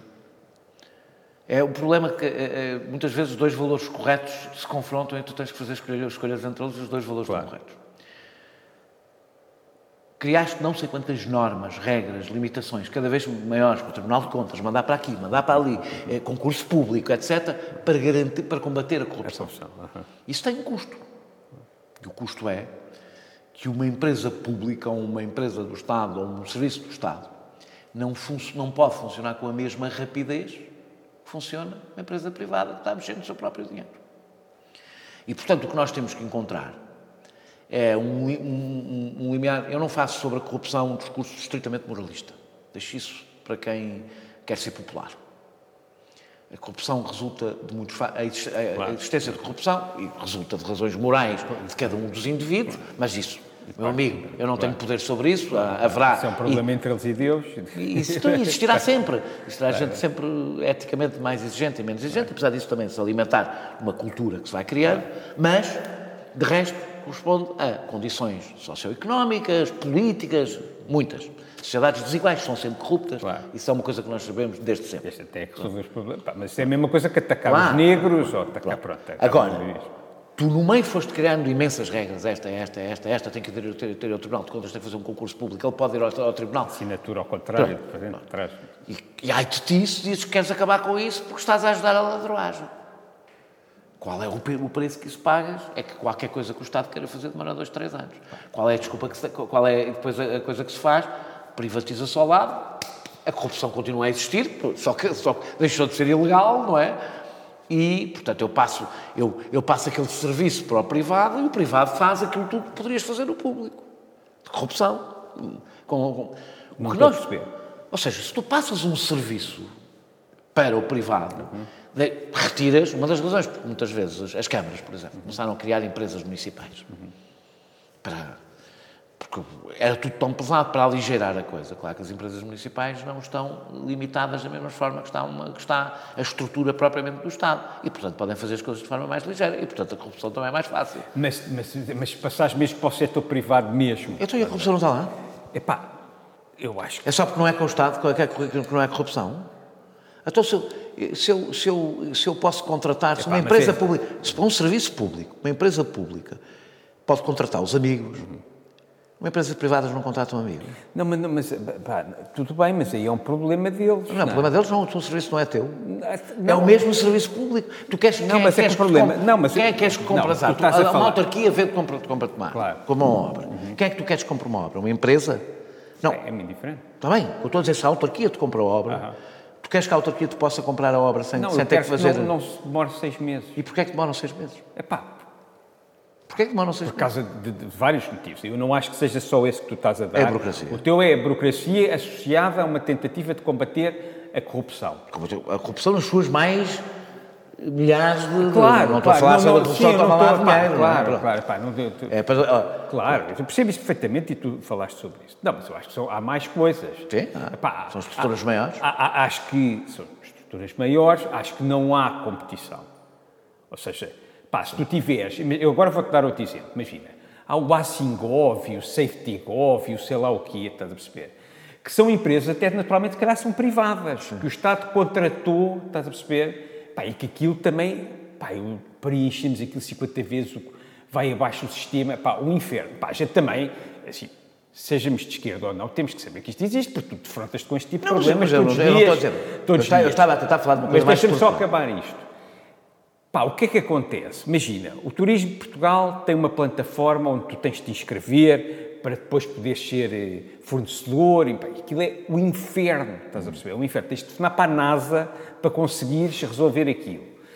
Eh, pá, o que é que eu acho? Eu acho que o Turismo de Portugal pá, não tem concorrência, não é? Pá, e Não é contratou. Não, mas, mas, mas, Não é mas contratou, contratou pá, os, os que lhe apeteceram. Porque depois ainda há a questão, é? Que, tem também a ver com isto, que é os organismos do Estado, de alguma maneira, estão reféns, isto é verdade, e tu sabes que é verdade, não é? Reféns pá, das pessoas que estão no poder. Os meus pais foram os dois funcionários públicos, eu sei como é que as coisas funcionam. é? Havia estar reféns de quem? São as pessoas que foram Epá, eleitas. mas, mas pelas más razões, às tá vezes, bem, mas é outra não coisa. Como, tu sabes, não vamos dizer que isto é tudo poesia e que os, os, Eu estou a tentar que os falar- ministros... eu estava a responder- que eu estava a responder do ponto de vista mais estrutural. Claro. Está a responder do ponto de vista mais estrutural. O Estado português funciona mal? Funciona. As empresas mal. portuguesas funcionam mal? Funcionam. Exatamente. As empresas privadas portuguesas também funcionam Também. mal. Eu tenho uma vantagem sobre imensa gente. Mas eu, por exemplo, É que eu nunca vida- trabalhei no público, trabalhei sempre no privado. E como trabalhei sempre no privado, sei que, sei que quase tudo o que se diz sobre o privado em Portugal é treta. Claro, Funcionam tenho- mal, pá. contratam amigos, eh, avaliam mal os trabalhadores, promovem o tipo que chateia menos e, e que... Não ou tenho dúvidas É, é condição humana. Mas eu o Estado, todas as estruturas maiores funcionam pior. Claro.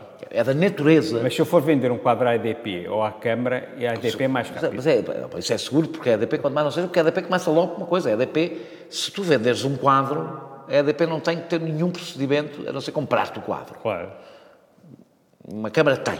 Claro. Tens logo de descontar aí. Depois, sim, as estruturas públicas funcionam. É, é, são mais pesadas, têm mais regras, têm maior. Têm, têm não sei quantas limitações eu, não, eu reconheço. Eu, por exemplo, acho que há coisas que tu tens com. que há um combate que a esquerda não pode existir porque se tornou sindical, e eu sou contra a esquerda sindical, não sou contra os sindicatos, sou totalmente a favor dos sindicatos. Acho que os partidos não são sindicatos. É coisa de seja, instrumentalizadas. Não, não, eu acho que é, os sindicatos devem cumprir o seu papel, os partidos não são sindicatos, mas é o Claro. contrário também. Tu tens sindicatos a fazer política partidária, os sindicatos fazem política, quero deixar isso claro, mas não é política partidária, e tens partidos a fazer política sindical. E, portanto, eu acho que há um problema na esquerda, por exemplo, o Bloco de Esquerda e PCP, que substituíram um discurso sobre o Estado por um discurso sobre os funcionários públicos. E não é a mesma coisa. Ah, mas isso é outro debate. Mas, isso não, mas isso não é a razão porque tu demoras seis meses a receber. Não, não, não, isso é outra coisa. Eh, eh, agora, eu acho que é legítimo a luta dos professores em imensas coisas e muitas vezes a esquerda tem que ter um discurso que não é, não, é coincidente com a luta dos professores, porque a principal preocupação da esquerda é defender a escola pública. É defender a escola pública. Quando isso é bom para os professores e quando isso não é muito bom para os professores. E nem tudo que é, nem tudo que os professores querem é obrigatoriamente bom para a escola pública. Nem sempre coincide. Não, não Nem é. sempre coincide. Não, não é sempre coincide. Igual para os médicos, igual para em relação ao Serviço Nacional de Saúde, etc. E isso eu também acho. E eu acho que há, fa- falta o discurso da esquerda sobre o- o- o- a qualidade do Estado, sobre a eficácia do Estado, sobre. eh, da esquerda, estou até a falar da esquerda mais. mais, eh, eh, mais eh, Epá, porque, porque a coisa. Agora, o que eu não aceito é a construção, por isso é que eu estava a reagir, eu não aceito a construção de alguns mitos em Portugal. Um é que as empresas Pá, o privadas cartoon, o cartoon da New York era exatamente acerca disto. Isto é tudo igual. que as, em- as empresas. Pá. Pá, o que é que a gente viu São quando destapaste a, tampa- a tampa do BES? O que é que tu viste? Aquilo não era uma empresa privada. Como é que funcionava? Claro que a todos interessa dizer, ah, corrupção com os políticos. Não, mas como é que aquilo funcionava lá dentro? Então, e tu não achas que a esquerda é altamente pá, pá, responsável pela criação pá, dos BES e das Acho que, é- acho que o poder é O responsável. poder, Eu não, é? o BES poder, mas, é, mas é igual, O BES mas o BES aí vai da esquerda à direita, é o BES tudo a mesma coisa. assuntos- Pá, eu acho que Portugal é um país muito pouco liberal na maneira como aborda a economia. É bastante liberal. Achas bastante liberal? Portugal tem um- Epá, tu tens, por exemplo, nas telecomunicações tens três operadores. Não, pá, não com deixa- não deixas... Pá, eu, eu acho... como é que tu querias ter mais eu acho que, esse- eu acho que, que, que acaba, o que acaba por acontecer, para já, pá, há muita porta giratória. A gente sabe que existe, não é? Muita porta giratória entre a economia e a, e a política. E parece que a coisa está sempre muito refém uns dos outros. A política é refém da economia Qual é e pá, é nação? sempre das grandes empresas. Mas é? partindo do princípio assim, para já, Portugal não tem dimensão. Eu, quando disse Portugal é um país bastante liberal, é Portugal tem um mercado de trabalho selvagem. Selvagem. Que as pessoas acham que é, é muito rígido, uma treta, não, não, é nada não, muito não. rígido, o nosso, o, nosso, o nosso mercado de trabalho é totalmente selvagem. Não, é, qualquer pessoa que vai, vai viver para a maior parte dos países do norte da Europa percebe, percebe como o nosso mercado de trabalho é selvagem. Pronto. Como é possível em Portugal passar uma vida inteira sem ter um contrato. E sem ser propriamente um empreendedor. Agora, quando passamos às empresas, a coisa mais é, é- é relativamente simples de perceber. Portugal é um país pequeno, com uma economia pequena. A privatização, quando uma pessoa diz, ah, é, é pouco liberal, mas há energia. Mas como é que. Uma das razões, para mim, a energia tem que ser do Estado. Tu, tu não tens qualquer possibilidade de ter competição. A energia, em Portugal, nos Estados Unidos, a energia não é um mercado, não é um monopólio natural. Em Portugal é um monopólio natural, como é evidente. É, e será um monopólio. E quando as pessoas dizem, ah, não, o que é importante é privatizar-se, mas, deve, mas tem que ter bons reguladores. Onde é que tu vais buscar os reguladores, por exemplo, na energia? Onde é que tu vais pôr? Quem é que percebe da energia? Quem trabalhou na EDP. Pá, mas eu, mas eu, eu, eu acho que tu devias ter menos reguladores. Mas, tá bem, mas- da sociedade em geral. Mas é que só tens uma empresa. Sim, sim, mas eu não, agora não estou a não falar de energia em particular. Mas não vais ter duas ou três. Não vais ter duas ou três. As telecomunicações é provavelmente dos poucos exemplos do que tu podes pegar. é. Mas, mas é dos poucos exemplos. Pá, estás mas tu, tens, tu, tu não tens poucos, pou- poucos players na- na- nas telecomunicações. Tens três grandes. Então, e vai lá para a maior parte dos países europeus, é o que tu tens. Epá, Tens três grandes. É tudo. Ou dois grandes, ou quatro grandes. Epá. É, é, aliás, Marx explicou... mas eu também agora digo, faço a, A conversa ao contrário, que é assim, eu também não estou a dar como referência, eu Não, estou, mas- eu estou a lutar por uma coisa, eu não tenho que dar a Mas é que tu não- referência ao estrangeiro, eu nunca tens- falei do Mas tu não estrangeiro. tens como lutar por uma razão. É, é, há setores, e muitos, que tendem para a concentração. Marx explicou isso, aliás. Que tendem para a concentração. Que, é, é, é, porquê? Porque vão agarrando os nós e ficando os nós controlam todo o sistema. E, portanto, tu, não és tu que decides. O liberalismo absoluto, sem regulação, não leva à diversificação. O sistema global, em relação, vamos lá, por exemplo, as grandes, eh, Facebook, Google, não há nada que as limite. Nada. Funcionam no mercado global. Bah, liberalismo total. Nada as limita. Queres maior processo de concentração mundial, de abuso de poder, de, de, de, de falta de, con de, concorrência do que esse. Porquê? Porque eles, a partir do momento que tu controlas os nós, o Facebook, como tu viste, a partir do Facebook, começou a comprar não sei quantas outras empresas que podiam ser concorrentes e a tendência natural é para a concentração. Portanto, a ideia de que a livre concorrência leva à diversificação, pá, funciona nos restaurantes não funciona, e, e, e, os setores são diferentes uns dos outros, não funciona nem nas telecomunicações, nem na energia. Aliás, o que tu assistes no mundo é um processo de concentração. Não é um processo de diversificação o que tu assistes no mundo, é um processo mas, de concentração. Mas, e aí eu respondo o mesmo que tu me respondias sobre o fisco. Epá, o que é, ou seja, por isso mesmo. O nível é que de pressão que existe do poder político sobre essas grandes empresas e a troca de favores que existe. Não é troca, não há troca nenhuma, é o contrário. É troca. Não é, troca, é, troca faz entre iguais. Então, é, é, é o contrário. O poder político está subjugado ao poder económico. Não há uma troca de favores. É pá, são todos os, é as mesmas pessoas. Pá, elas saltam do poder político mas, depois estão... Mas porquê que são as mesmas... O raciocínio é, não ponhas uma posição moralista e pensa porquê que são as mesmas pessoas. Ou seja, porque, porque, porquê é que o catroga... É, não, tu estás a dizer só porque é assim. No fundo, o poder económico tem uns lacais no poder político que lhes vão resolvendo os problemas. Uhum. Sim, mas essas pessoas que estão no poder político não estão é a pensar, político, eu é. fazendo isto vou conseguir uma coisa... Não é só no poder político, é na comunicação social, é ah, pá, está bem. Mas porquê? Mas não é que não pagam, não tem a ver com isso, é uma coisa mais... É mais a questão da hegemonia uhum. política é uma coisa mais complexa. Se tu retiras poder ao Estado, que foi isso que estiveste a fazer dos últimos anos, ao contrário do que se diz, se tu retiras poder... Ao... Não há um Estado regulador fraco. Quando, quando eu vejo os liberais dizer Menos Estado, melhor Estado. Lamento. O Estado lida com poder. Se é mais fraco, não é melhor. Porque não tem como exercer o seu poder. A razão porque a regulação é uma andota é porque, se tu tens um Estado fraco, os, os regulados arranjam maneira de lá meter o regulador. Foi, aliás, o que aconteceu no sistema, na, na, na, no, até no Banco de Portugal. Que tiveste, até agora há pouco tempo, um tipo que vinha da banca e foi para lá regular empresas onde trabalhou o, o, a razão porque eh, o poder económico tem tanto peso no poder político é porque o poder económico tem tanto peso em geral porque a gente reduziu o poder do Estado. Por isso é que eu defendo uma economia mista. Eu não defendo. Voltando ao que falámos há, há algum tempo.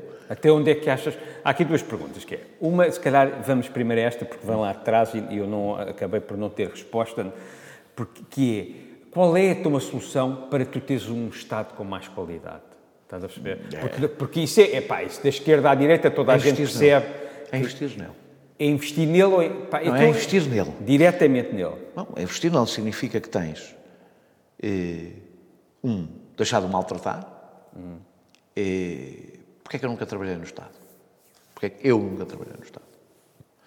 Um, ganho pior, ao contrário do que as pessoas dizem. Se ganhas melhor no Estado em, em, em trabalhos desqualificados, no trabalho qualificado ganhas pior. Sim, eu acho que há um problema de, de partidarização do Estado.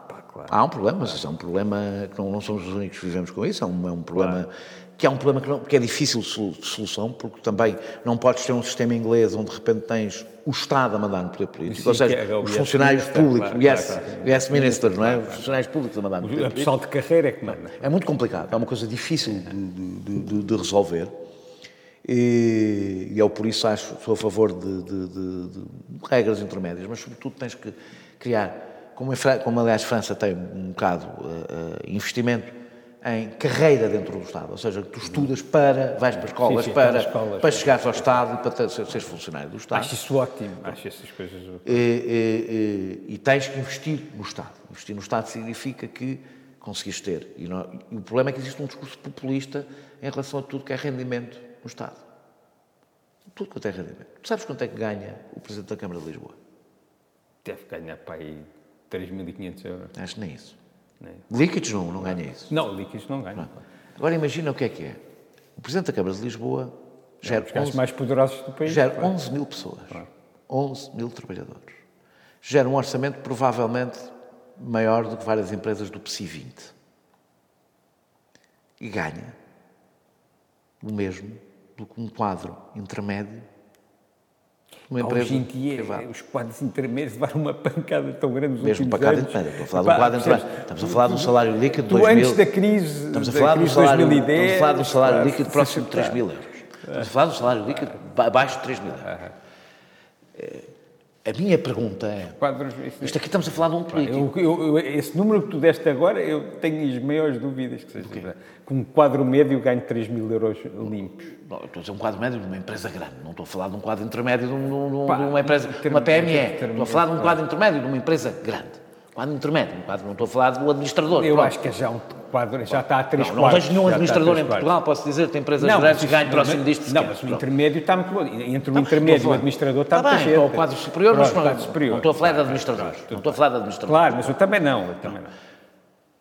Quando tu vais por aí abaixo, tens isto no Estado. Alguém que trabalha numa- no, no Estado, um quadro superior no Estado, o privado é 20 vezes mais apelativo. Mas 20 vezes. não percebi agora, Alguém que trabalha numa empresa do Estado, numa, numa- num, um quadro superior no Estado, pá, é, muito, é muito difícil o Estado competir com os privados com, com, com, com- com- em termos de Que é salário. mais giro trabalhar no privado. E é mais caro. Não, é, ah, depois depende das pessoas. Há, não, há pessoas que têm, há pessoas que têm sentido de serviço público, precisam disso. Ah, ah. Mas não é, não é só porque são bonzinhas. Isso é, um, Não, isso é é uma um- motivação claro, para o seu claro, trabalho. claro, É, Não, não, não se Eu acho sentem. que qualquer pessoa, quando se, pá, é uma coisa porreira e... Há um dos problemas, por exemplo, por isso é que para mim é muito importante a avaliação de mérito no Estado, eh, conseguimos resolver o problema da partidarização, da, da- da entrada, da entrada no próprio Estado, que os partidos, que aquilo seja um...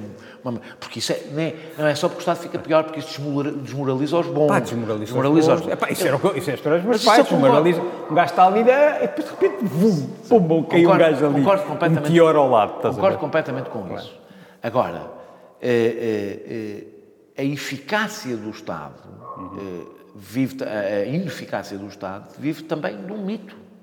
Que é Isso não tenho dúvida. que as É empresas mal. privadas em Que é Portugal uma funcionam em geral claro, claro. mal. Pá, falando disto aqui, do- dos ordenados, por exemplo, estamos numa crise violenta, não é? Pá, as empresas privadas estão em situações complicadíssimas. Pá, estão a despedir, estão a renegociar ordenados, porque agora eu já não vou falar, porque não, não me interessa tanto, dos donos das empresas, dos acionistas, ó. para te falar das- do setor privado, dos trabalhadores no setor privado e dos trabalhadores no setor público, estás a ver? Tu não achas um bocadinho, pá, estranho que se esteja a discutir aumentos para o ano que vem no setor público, pá, quando os trabalhadores do setor privado, eu até estranho, pá, para já acho que há um problema que é assim, não há capacidade, grande capacidade associativa dos trabalhadores do setor privado. Essa que é a questão. É uma grande merda. Mas essa Desculpa que é a o questão. palavrão, que é uma grande porcaria se eu tiver que cortar isto. Pronto, está bem, mas... mas Mas essa é que é a questão. Sim, mas, mas- não, mas tu nesta altura não conseguias. Pá, no privado a malta vinha para a rua reclamar. As empresas estão falidas. Pá, tu não conseguias. Então, não, conseguias. não, não Percebes? As Numa altura estão. normal eu concordo contigo, mas nesta altura em particular. a Malta vinha aos berros, pá, e os empresários diziam, "Ah, pá, levem-me, pá, levem, metam-me na manifestação também, estás a perceber? Metam-me também na manifestação. Os, os, os, Pá, a mim, eu sou, eu sou empresário, não é? Eu dizia assim, pá, metam-me na mas- mas não te manifestação, ponhas no papel vou também para a frente ao Os Parlamento. empresários que nós estamos Estás a falar, eu não estou a dizer, os empresários estão a passar a os, os empregos. Claro, Isto é sempre tudo relativo. Então vejo por partes porque isso mete muita coisa. claro. Um problema é que os trabalhadores do privado se mobilizem mais para falar da desigualdade entre o público e o privado do que mobilizarem-se para se sindicalizarem e baterem-se melhores condições para si. Primeiro. Uma coisa ou outra, é, estás a dizer que... Não, não, não, não. é- A primeira é esta, porque é a maneira. Mas eu seja, não percebi o que é que só há uma razão, Aham. só há uma razão para os trabalhadores do público terem mais capacidade reivindicativa do que os trabalhadores privados, é que têm mais, Estão é que têm mais direitos. Não é que têm mais direitos. Têm mais direitos, Têm mais, têm mais direitos porque o Estado não pode, Claro. felizmente, despedir assim à balda. sim, E, portanto, têm mais direitos, estão mais seguros Uhum. e, portanto, têm uma capacidade de reivindicação maior. No, Não, no estão mais no organizados. outro dia, mas, é mas isso é responsabilidade. No outro dia estava a discutir com uma amiga que trabalha num sítio, um dos sítios onde eu colaboro, e que estava a queixar-se de um corte que vai ter, não sei o quê. Eu perguntei, és sindicalizado? Disse, não. Tu estás à espera de quê? De milagres? Que o teu patrão seja bonzinho? Estás à espera de quê? Achas que por milagre os teus direitos vão ser defendidos? Portanto, a primeira, se, se as pessoas dirigissem toda a sua energia eh, de revolta para se organizarem, lutarem pelos seus direitos, provavelmente havia alguns cortes que não aconteciam. Eu sei que as empresas estão mal, não estão todas iguais. Chega-te mais atrás, desculpa. senão a área na mata. As empresas estão, não, estão, não estão todas iguais. Claro que não. Pronto. Não, há empresas que estão impecáveis, mas há uma grande parte, e principalmente eu acho que as pequenas e médias empresas Mas, devem estar problema, não é, situações muito mas o problema não é nas PMEs. Problema, este, problema, este problema de que eu Ah, estou não, a dos falar... trabalhadores, ok. Os com trabalhadores certeza. não é nas PMEs. Com certeza. Eh, Posso dizer, até tenho a sensação que as PMEs cortaram depois, não sei se, se, se viste os números, em média, as grandes empresas usaram mais o layoff do que as PMEs. Em média. E não é porque precisassem mais. Claro. Pronto. Portanto, eu, o meu primeiro raciocínio não é como parece ser a generalidade das pessoas. Incrível que vão aumentar os salários dos funcionários públicos, eh, inacreditável quanto a haver cortes. O meu primeiro, o meu primeiro raciocínio é pensar nos trabalhadores do privado eh, eh, e pensar Claro. o que é que não pode ser cortado nos trabalhadores do privado e, sobretudo, os trabalhadores do privado não têm de fazer uma coisa, porque os do público, porque os, os seus patrões também não fazem. Num momento em que as coisas estão difíceis, o trabalhador tem o dever de garantir que a empresa sobrevive e lutar pelos seus direitos. Não deve suspender a luta pelos seus direitos. Até por uma razão. Eu vou dizer-te uma coisa. Para mim, só, um, só um patrão só tem legitimidade para cortar salário nos seus trabalhadores quando já cortou imenso nos seus próprios lucros, nos seus próprios... Quando, quando... O problema é que tu tens, por exemplo, empresas que tiveram apoio e vão poder receber, distribuir dividendos. Claro, mas isso não é. Pá, pronto. Mas aí também tu seja- estás, tu, tu, eu acho que estás a ir ao particular. Isto é que não, não- não é disto eu- que eu estou a eu- eu falar. estou a não. dizer, o que eu estou estou a falar é- que é assim, que o que eu te digo é, é- e isto sabes que é verdade, que é se, se no privado Eu não- os trabalhadores tivessem capacidade organizatícia e viessem para a rua, é grande alimento- parte dos patrões iam dizer, "Va- levem, Não, grande parte le- levem, levem, os- levem. Os, trabalhadores que vão para a rua, é aquilo que estamos a falar, a maior parte dos trabalhadores, ou seja, não estamos a falar das PME, estamos a falar das grandes empresas, não, os patrões não iam. Mas agora, mas, Não é assim, passar- mas tu tens um tecido empresarial gigante PMEs em Pois tens, Portugal. mas- e mas não é aí que eu as questões laborais põem. Mas Não é mas nas PMEs que as questões mas- laborais mas, põem. Mas a minha discussão está aí agora. Quando eu digo assim, não achas que é um bocadinho quase pornográfico tu estares a negociar pá, no orçamento de Estado um aumento no público, pá, não achas que isso é demasiada, mas- demasiado poder e não achas que isso está muito vinculado ao facto Eu não de, alimento. com, se calhar 40, ou 30 ou 40% do eleitorado serem reformados e, e, e os reformados não podes pública. cortar, ponto final. Função, e função pública. Mas tu nos funcionários não é que não ponhas os- Pá, os mas reformados. podes não aumentar. Não, não, não, não, não podes. Tens que aumentar segundo a inflação por uma razão. Os, os reformados têm uma característica que as outras pessoas não têm. Uhum. Não podem procurar outros rendimentos. Ou seja, o reformado tem uma característica de não pode adaptar os seus custos. Portanto, tu não podes Mas tu não, o há- reformado tu não achas. o, trabalhador. Tu, tu não achas que o Estado português, de- por teres um Estado pá, que representa. Porque não é só os funcionários públicos, é uma série de empresas que, pá, que estão condicionadas também pela, Hum. pela atividade pública. E tu não achas de alguma maneira que o motivo para estar tudo caladinho, porque o que acontece é que nem o CDS, nem o Chega tem coragem de falar sobre este tipo de coisas. Pá, porque eu acho que há um eleitorado tão coisa. grande. hã? Isso que tu estás a dizer, eu já ouvi de todos os partidos de direita. É pá, hoje eu não tenho ouvido quase nada. Agora, agora não. oh, Daniel, desculpa, mas eu agora não tenho ouvido quase nada sobre isso. Pá, todos têm noção que tem uma grande parte do eleitorado pá, na função pública. E que, portanto, não Como é que podem podem. ter uma, sabes qual é a porcentagem de funcionários públicos em Portugal? Não É sabes? pá, não sei. pode, eles não pode ser uma grande porcentagem. são- Não, mas juntamente com os reformados, aí não. Aí Mas, já é tens tu não- 30%. mas não podes mostrar os reformados, não misturas os reformados, os reformados estão a receber o seu dinheiro, o dinheiro que pagaram. Pá, não podes, o, o dinheiro que os reformados recebem não é do Estado, É. é, deles. Sim, sim, mas a, a coisa não. Ou seja, é, pá, tu não podes falar dos reformados como se os reformados... Pá, mas, mas agora, falando de outra coisa, é assim, com o problema do envelhecimento, é pá, tu tens um problema- problema gigante, não é? mas Porque eles não, não é bem assim que eles estão a, que eles estão a receber o que descontaram, não é? Não estou a receber o que nós pagamos. Epá, nós não temos um sistema de capitalização. Claro, mas é, está bem, mas como... Portanto, Também não vamos Também, assim pa- pô-los como estão- uns desgraçados. Não, estão a mãe é receber- formada estão a receber- estão eu gosto muito dos pagaram. formados, mas, Não há mas temos que pôr isto em perspectiva. Eles, de alguma maneira, houve aqui um azar que as pessoas agora precisaram a viver, que é um, que é um disparate. Epá, e as pessoas estão no ativo agora. Está bem, mas não é? eu- eu estou a Isto receber... é, isto é uma discussão que está Nós sempre em cima da mesa. Nós, nós tu temos um sabes, sistema de solidariedade eh, intergeracional, portanto, eles Fantástico, estão a receber claro. o que os pais, de- eles- eles- da mesma maneira, da mesma maneira que eles estão a receber o que nós pagamos, Claro. nós vamos receber o que os nossos filhos pagarem exatamente. e os, e os pais deles receberam o que eles pagaram. E não é? estás a ver o que Vai isto ao vai ser cada vez mais complicado, com Mas isso- sociedades mais mas, envelhecidas. mas isso tens que resolver resolvendo Claro. o problema do investimento. Claro, claro. E resolvendo o problema do investimento não é matando as pessoas mais cedo. Não, é, talvez arranjar uns afrodisíacos ou coisas desse Não, género tens que para fazer. teres mais pessoas a nascer. Não é só para depois já, podes ter mais imigrantes. É, é, é, e, Claro, e, não, não. Eh, não falta, mais, não falta claro. população Claro, eh, claro. no mundo a querer viver na Europa. Agora a questão, a questão nem sequer é só essa. Nós temos que mudar o, sistema de financiamento da Segurança Social. Eh, e em vez de ser quem mais emprega, que mais paga, ter, outro modelo. E isso está estudado e Portugal até é um bom exemplo, um país que garantiu uma razoável sustentabilidade É da sua segurança social, com, apesar de ter um enorme envelhecimento.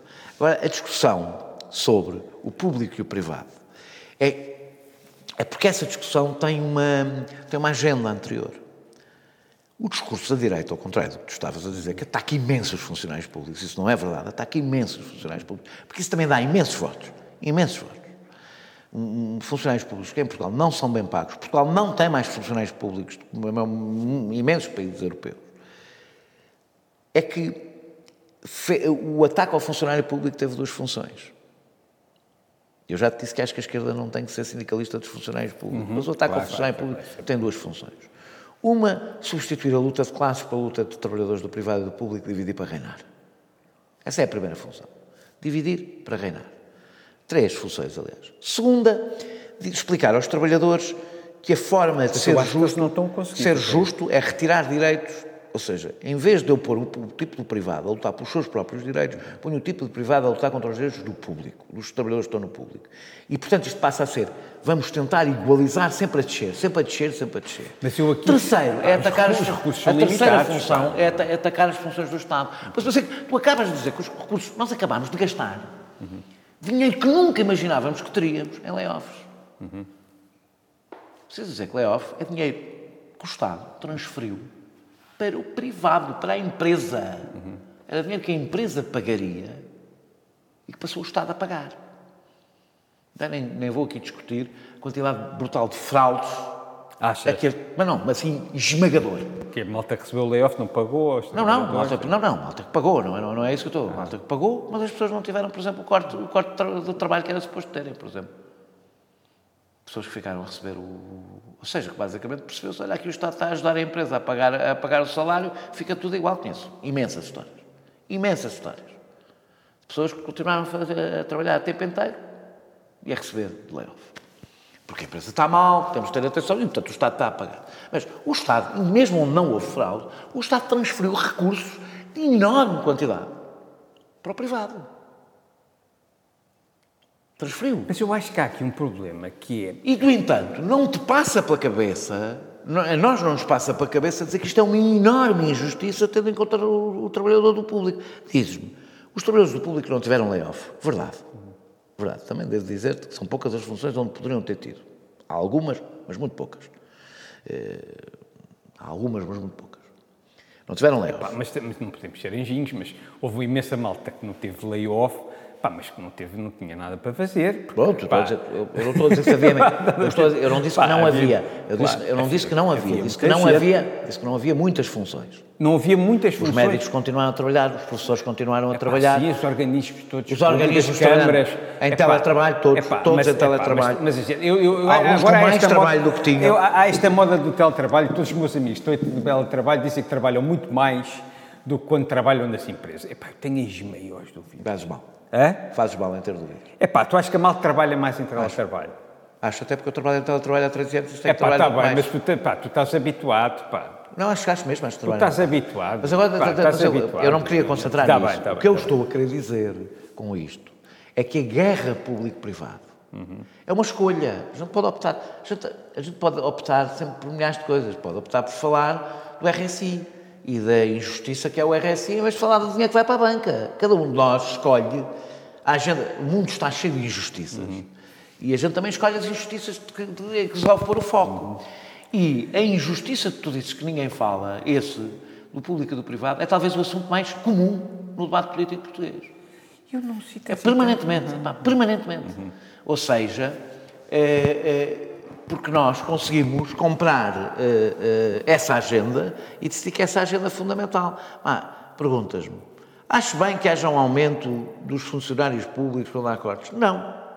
É a coisa mais relevante do ponto de vista financeiro e político. Mas não. é simbólico. Pois, mas então porquê é que a gente escolhe esse simbolismo e não outro?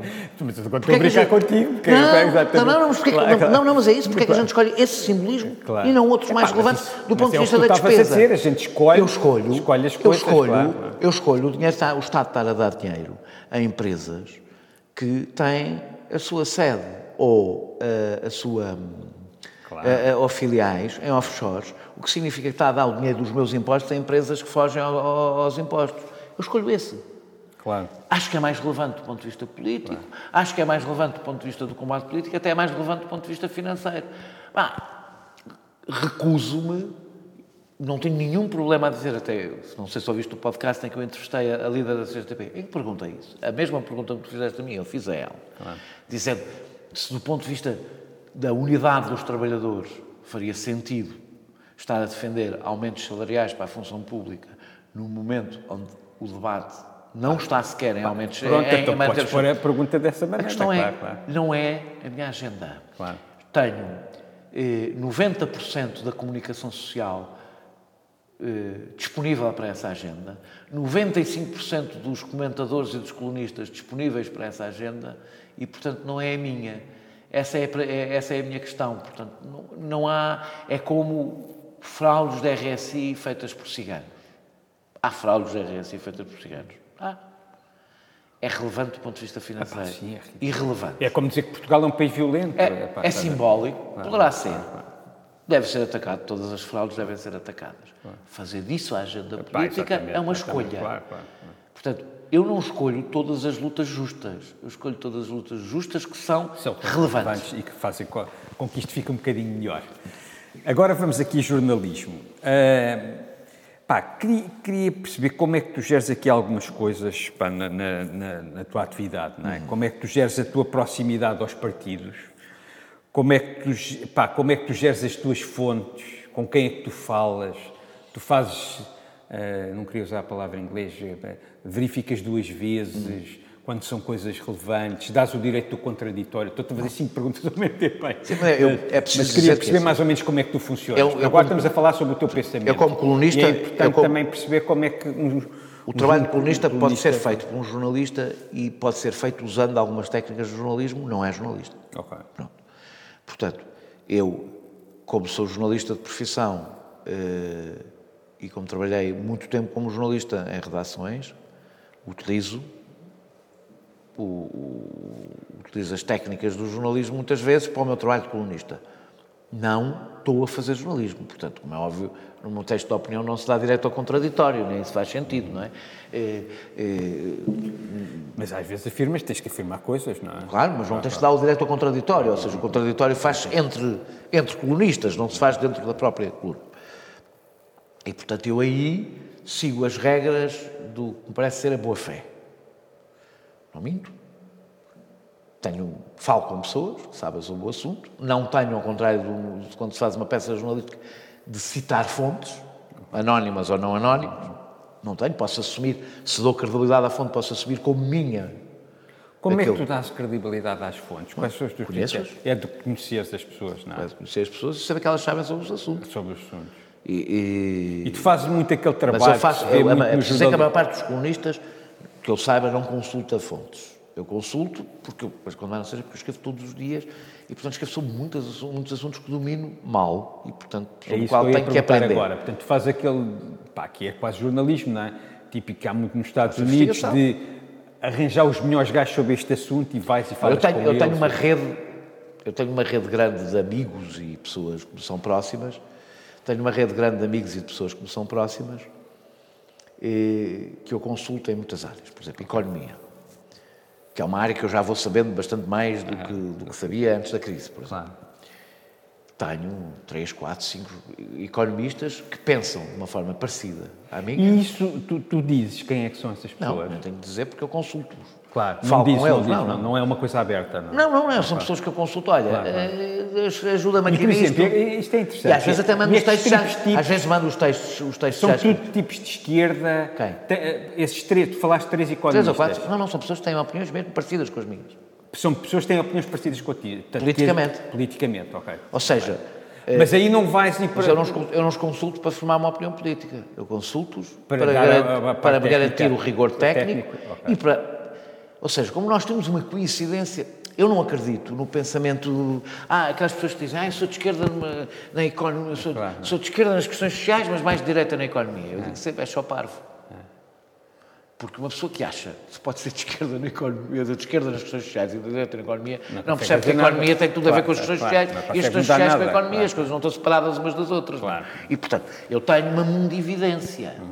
Eu sou um colunista de uma área, não sou uma colunista de um partido, mas sou colunista de uma área política que tem um olhar sobre o mundo e sobre a realidade económica e sobre o país.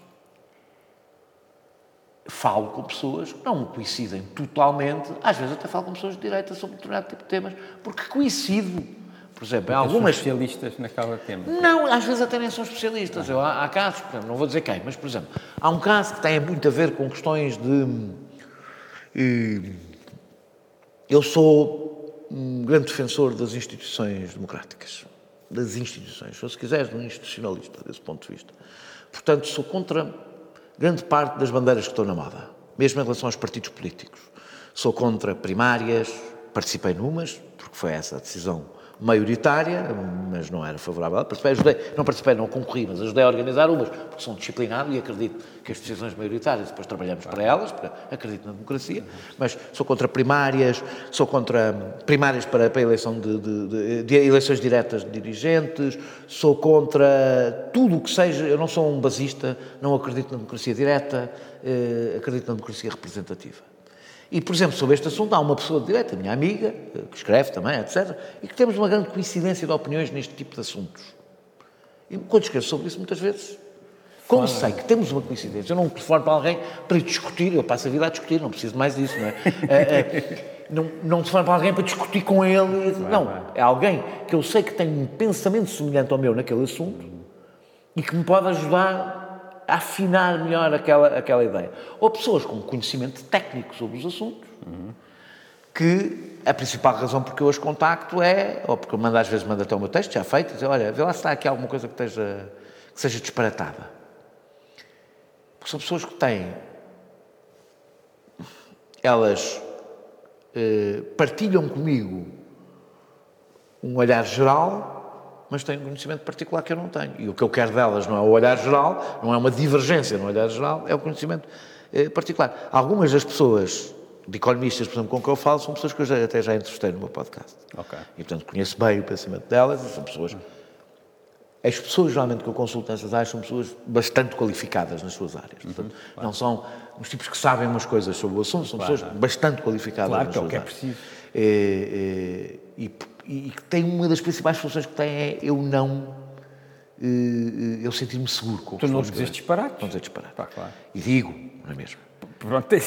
Não, não, tento, tu não aliás, ficas, não digo mais do que escrevo. Tu quando tu Digo quando- mais do que escrevo, Claro, porque- tu às vezes não, pá, como tu és contundente na maneira como falas, e acho isso porreiro, mas acho que também deves ser um cético, não sei. Mas eh, Sou tu bastante depois, cético. hã? Sou bastante cético. Pronto, isso é saudável. É, é, a seguir Eu vamos, tenho, eu vamos tenho, para esse eu último tenho- assunto que é o mérito. O meu estilo, tem a ver com este. o meu estilo, o meu estilo é mais, Que é- con- se- o meu estilo é mais fica- contundente do que a minha cabeça. Pronto, se, se às vezes não vais para casa e depois dizes, "Ih, pá, Eu- acabei com este gajo, pá, e Eu- se eu calhar nem razão tinha. Eu geralmente, ah não, isso, isso já, isso já, isso. Eu, eu, eu, eu acho que quando ataco pessoas, Sim. sou crescentemente mais cuidadoso ao Mas longo tu do ainda te tempo. vi há pouco tempo a atracar o Júdice à séria. Ah, não, mas isso, mas isso, mas isso não, não, não, não foi justo. Não me lembro porque é que disse, mas foi de certeza justo. Eh, não, não, é Não, não, não, estavas a brincar as dizer. quais- Porque alguém te comparou a ele numa coisa qualquer e tu, disseste, tu interrompeste e disseste. Para ele é que nunca e não sei o que. É olhar para o passado do Judas e perceber porque é que eu nunca poderia Claro, ser comparado com o claro. Judas. Sim, O tu dizias exatamente O as Judas coisas. fez, fez a oposição ao, ao- Estado Novo pela direita, portanto, não, não, não preciso dizer mais. E, e, portanto, não- e depois tudo o que ele representa depois disso. Mas pronto, não é mas só- agora para não falarmos do Judas, que não, tem interesse nenhum, Não tem, não. é para perceber se tu às vezes Arrepe- ficas com remorsos. Só, eu só me arrependo, eu, eu eh, arrependo-me de duas coisas. Uma, quando se percebo que não fui rigoroso. Três. Segunda, quando me deixei levar, aqui já aconteceu, eh, deixo-me levar pelo, pelo- pelo- pela, pela conversa e pelo debate e desfoco do que me interessa. Aqui já aconteceu várias Claro, vezes, é- claro. é, muito fácil. São duas horas, não é? Portanto, não- E aí arrepe- arrependo-me, porque eu gosto de ser dono da minha própria narrativa, eu não gosto de. de- de- Mas eu também não tenho conduzido isto assim. Pois, Não, não, não. Tu fazes o teu trabalho, eu faço o meu. Claro, Claro, claro, claro. É, mas é, fico. hoje, Não, não, é, não é isto. Porquê? Porque as pessoas depois ficam com. com- a ideia com que as pessoas ficam não é, é, é, é do conjunto, não é? claro. E, e- e muitas vezes né, no confronto é muito fácil tu, em oposição ao outro, Claro, claro, coisas tu não te concentrares naquilo que para ti é relevante. E para mim, por exemplo, o relevante não é o. Olha, dá um exemplo, não é o aumento dos funcionários Claro, públicos, claro, não é. Mas isso Não, foi eu super o é interessante tu dizeres isso, é- é essa parte até. Tinha um assunto, mas foi- tu desviaste-o para a questão de que a gente tem que dizer o que é que é relevante. E há coisas que até eu posso achar que são verdade, mas que não são relevantes porque não vão acrescentar muito ao debate político e a transformar a sociedade melhor. E a, terceira, e a terceira coisa tem a ver com sou injusto com pessoas. E fico, mesmo quando não sou injusto, já me arrependi. Acho que foi os meus maiores arrependimentos. Quando, mesmo justamente, eh, exponho publicamente pessoas que têm pouco poder de reação. Não, não, não estou a falar de pobres, nem nada, estou a falar de pessoas que estão no Estado, estão- têm cargos políticos, mas são pessoas que têm cargos políticos de menor eh, visibilidade e eu, as poucas vezes que o fiz, porque não é muito habitual, eu costumo tentar falar... Só podes de- dar pancada em pessoas que são mais fortes do que tu. Que têm são capacidade de acabar com São, são é bullying. Isso é uma regra de educação, não é? Eu digo É sempre aos meus filhos, só vais bater numa pessoa Há pouco epá, tempo- que pode dar uma ganda sova. Há pouco tempo já nem me lembro o que é que foi. Foi uma pessoa qualquer. Eu estava a falar mal de uma direção do PSD, é? e o Pedro Marcos Lopes ao meu lado, mas quem? Estás a falar de quem? Eu não quero, não quero dizer quem. Ainda agora ainda agora participou no debate uma pessoa, que- um debate que eu organizei, uma pessoa inarrável, mas quem? Quem? Não sei. Eu disse o nome do homem, que ninguém sabe quem é. Claro. Eu mal disse aquilo. Isso aqui é não é? Este gajo não tem direito de... Este tipo não tem. Até é deputado. Claro, claro. A questão não é essa, até é deputado. Mas não tem a tribuna que eu tenho. Claro. E, portanto, não é justo eu, ainda por cima ele não tinha feito nada de mal, eu estava só a dizer que ele Claro, era fraco. Claro, claro. E aí eu sinto, isso é- deve ser os momentos que eu fico mais a, a correr, porque é uma coisa que eu não suporto nos outros. claro. Que é que usem o poder que têm, claro, que usem o poder que têm. E eu tenho poder. Tenho poder de estar na televisão, tenho poder de falar e tenho que o usar para quem tenha os mesmos, pelo menos, Exato, os pelo mesmos menos os pelo mesmos menos ou mais, ou mais. E isso já me arrependi várias vezes. Claro, acho É, Já me arrependi muitas vezes de, de- de- de- usar. eh, Quer dizer, eu não quero ser o que o André Ventura é, que é um tipo que só ataca, que é mais fraco. Os mais fracos, só com os mais fracos. Olha, para já temos quase em duas horas, há aqui uma parte que é sempre divertida. Tu vais editar isto, não É? Epá, eu acho que não. Eu não gosto de editar coisas. Eu não gosto de editar. Dá muito trabalho. Não, eu acho que é muito mais gira a coisa toda solta. Epá, e como eu te disse logo, isto vai até onde for, estás a perceber. Pá, Tá duas tá horas tá não bem. passamos, mas é porreiro ter uma coisa grande, estás a ver? Porque eu não estou não estou a fazer isto para televisão, não é? Portanto, não tenho aquela coisa, ah, tem que ser 45 É, é, minutos. é como o meu Tá, podcast. É como o teu podcast. pá. Vai o que for e fica Sim, o sim, documento. Fica o documento para a posterior. Mérito, o bem e o mal, que é assim a última coisa que, pá, que eu acho sempre. Tu, primeiro queria te perguntar se tu julgas as pessoas, se achas que as sociedades devem estar construídas em pressupostos morais, se acreditas no bem e o mal. Não. Pronto. Sim, devem estar Então queria que baseadas- explicasse estas coisas todas e depois desembocamos no mérito. Nós- Para acabar. Isto é difícil. Nós precisamos do bem e do mal para viver. Dá-nos muito jeito, não é? Não precisamos, não, não E, conseguimos. e, e para educar os filhos também. Para eu estar aqui contigo Claro, e não, claro, te, claro. não te ter dado um tabefe quando disseste uma pergunta qualquer que eu não gosto. Portanto, nós precisamos disso. Portanto, não se trata de acreditar. O bem- eu não acredito que o bem e o mal seja, exista antes do homem, antes do ser humano. Ou seja, como eu não sou católico, como eu não sou religioso, Tu, tu és ateu. ateu. ateu. Como não, não acredito que haja. ah, Eu sou um ateu que acha que a religião é bom que a religião exista. É, mas sou ateu. A religião é, também é isso, é um código é algo que nos dá um código moral que faz as pessoas acreditarem que, ele- que esse código moral lhes é superior, não é uma questão de escolha. O ateu tem um trabalho muito mais difícil que é acreditar que é uma questão de escolha. Não ouvi agora. O ateu tem um trabalho mais Claro. difícil, é porque, eh, sabe que pode escolher, o que torna a coisa mais difícil e, e- e deve escolher bem. Quando eu disse, por exemplo, logo no início da nossa conversa, que eu acho que o sentido da vida é isto ficar melhor do que estava, significa que eu acho que o sentido da vida é o bem e o mal. E é. Eu, portanto, eu não acredito em sociedades organizadas, aliás, é um dos meus grandes problemas com o tempo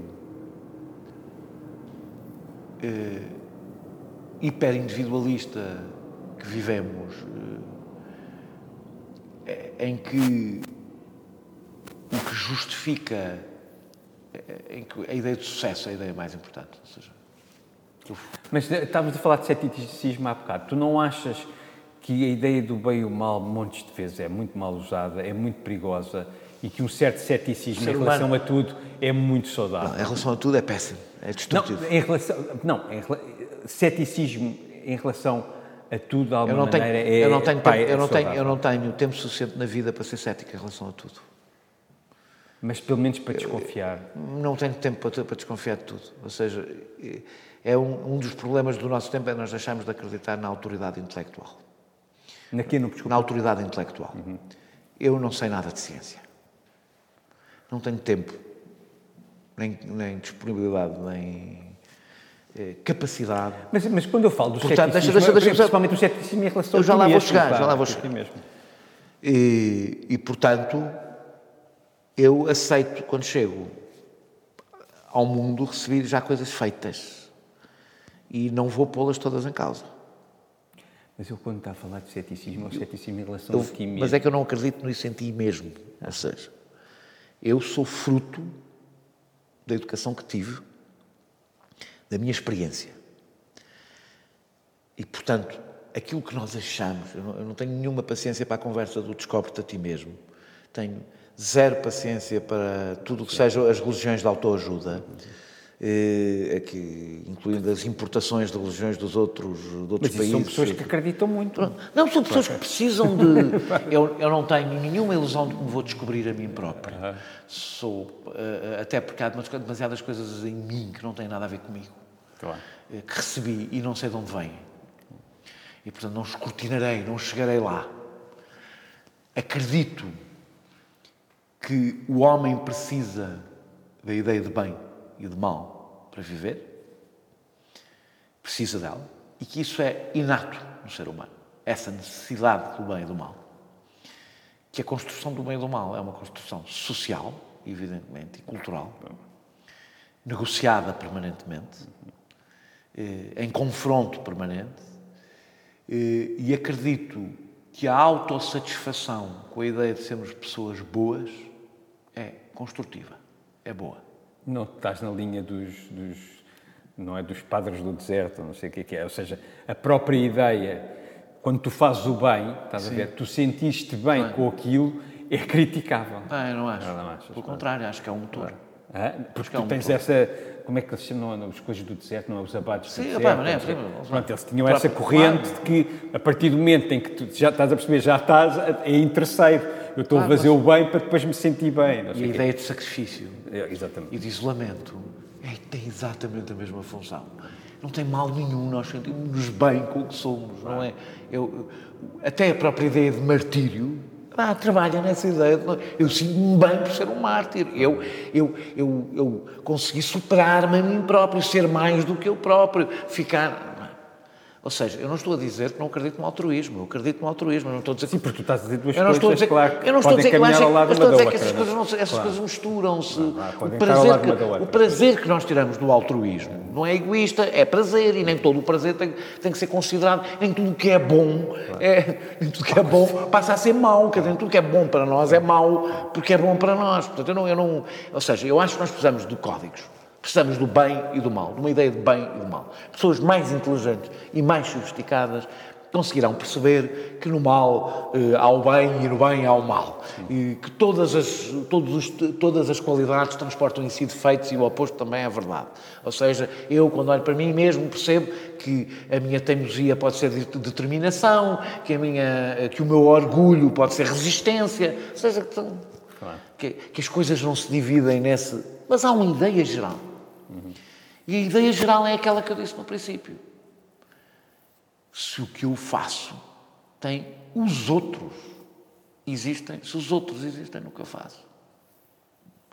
A empatia com os outros, que pode ser mais concreta ou mais abstrata.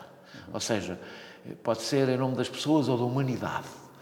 Pode ser o que fazemos à volta em relação aos nossos amigos e aos nossos familiares, ou pode ser o que fazemos em relação ao país ou ao mundo. Cada um terá, até tendo em conta a sua personalidade, o seu percurso de vida, mas que tu és movido não exclusivamente por. Eh, não exclusivamente, não é que não sejas, por uma. Por uma por a autossatisfação da tua, das tuas necessidades. Elas também lá estão. Elas estão lá sempre. Em, em, na cabeça de um, de um grande herói está quase sempre um grande vaidoso. Queres maior vaidade do que está disposto a morrer por uma causa?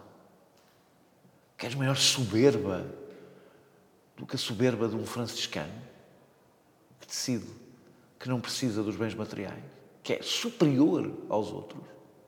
E, no entanto, há soberbas benignas que, que se traduzem em coisas melhores para os outros. Eu vivo bem com essa soberba.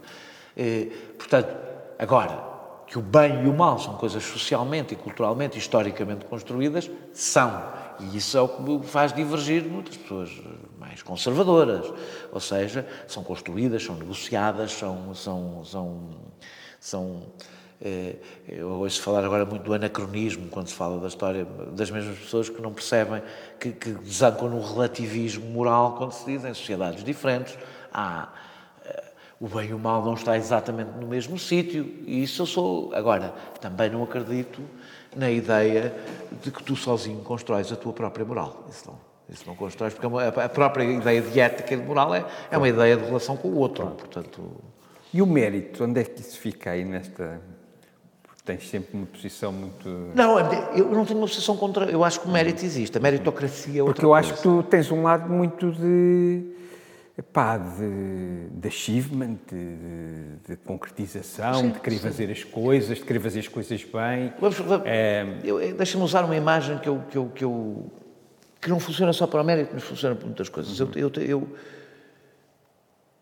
o ser humano todo, toda, toda a humanidade, quando as pessoas dizem, ah, estas uma sociedade que se baseia no egoísmo ou uma sociedade que se baseia apenas na, na, na, na ideia de, de, do bem coletivo e que esmaga o indivíduo.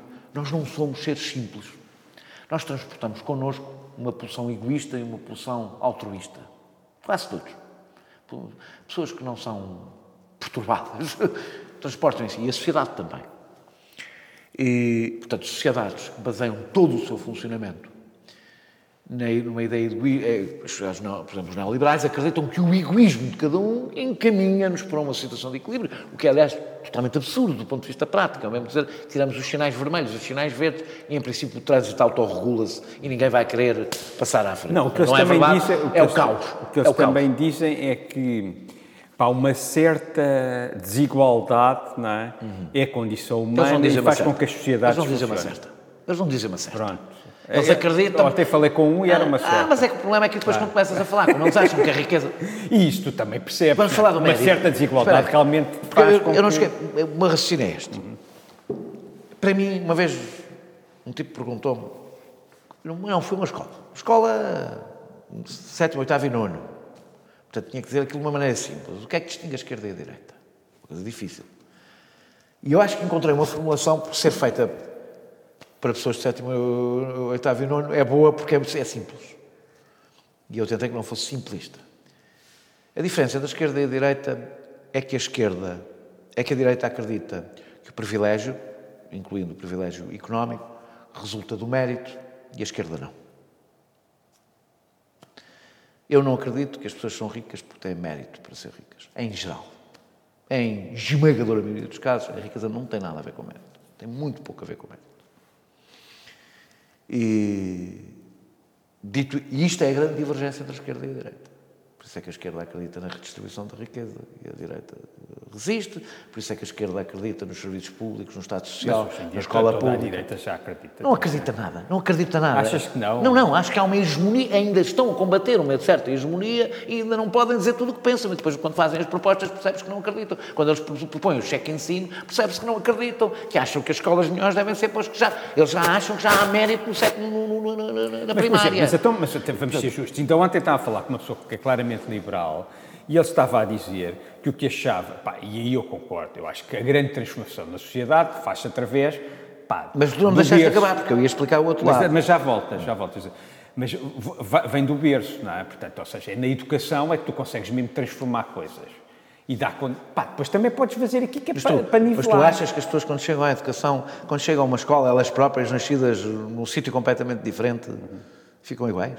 Não, claro que não. Eu não sou maluco. Não, estou pronto. Portanto, Não, o que eu estou a dizer, mas a escola, a escola não é um elevador social, é mas- um lance de escada. É Epá, um lance Está bem, mas, mas, mas talvez seja o mais importante. Mais uma razão para ter escola. Mas depois esse liberal Mas- não defende a escola pública. Não, o o defende a escola pública. defende o cheque Defende- ensino? defe- Não, pá, não sei. Não, não, Então, não sobre é, cheque então é um liberal. Mas estiveste a falar com um liberal moderado. Mas defende, mas defende que deve-se arranjar maneiras de agarrar nas crianças dos bairros eh, eh, sociais, transportá-las para eh, pá, as escolas pá, do- do- de- pá, ao pé de zonas de classe alta, vice-versa, misturar tudo. Mas, mas só, só, só se consegue com a escola pública. Claro, mas, Não, é- mas- mas, então, mas por isso mesmo é que eu estava a dizer, este, este liberal Então tiveste, acredita se na, há coisa que até o, na, na escola pública. até o CDS defende o cheque ensino. É pá, Ou está bem, disso. está bem, mas com eu isso. só até estou a dizer. já mas também, de mas, liberal. epá, mas então agora vamos. Isto a gente já não tem tempo para nada. Não tens tempo, mas é que eu não, eu não, eu não expliquei o que é que tu mas vai vais fazer a pergunta. eu prometo que vai explicar, mas há aqui uma coisa importante também.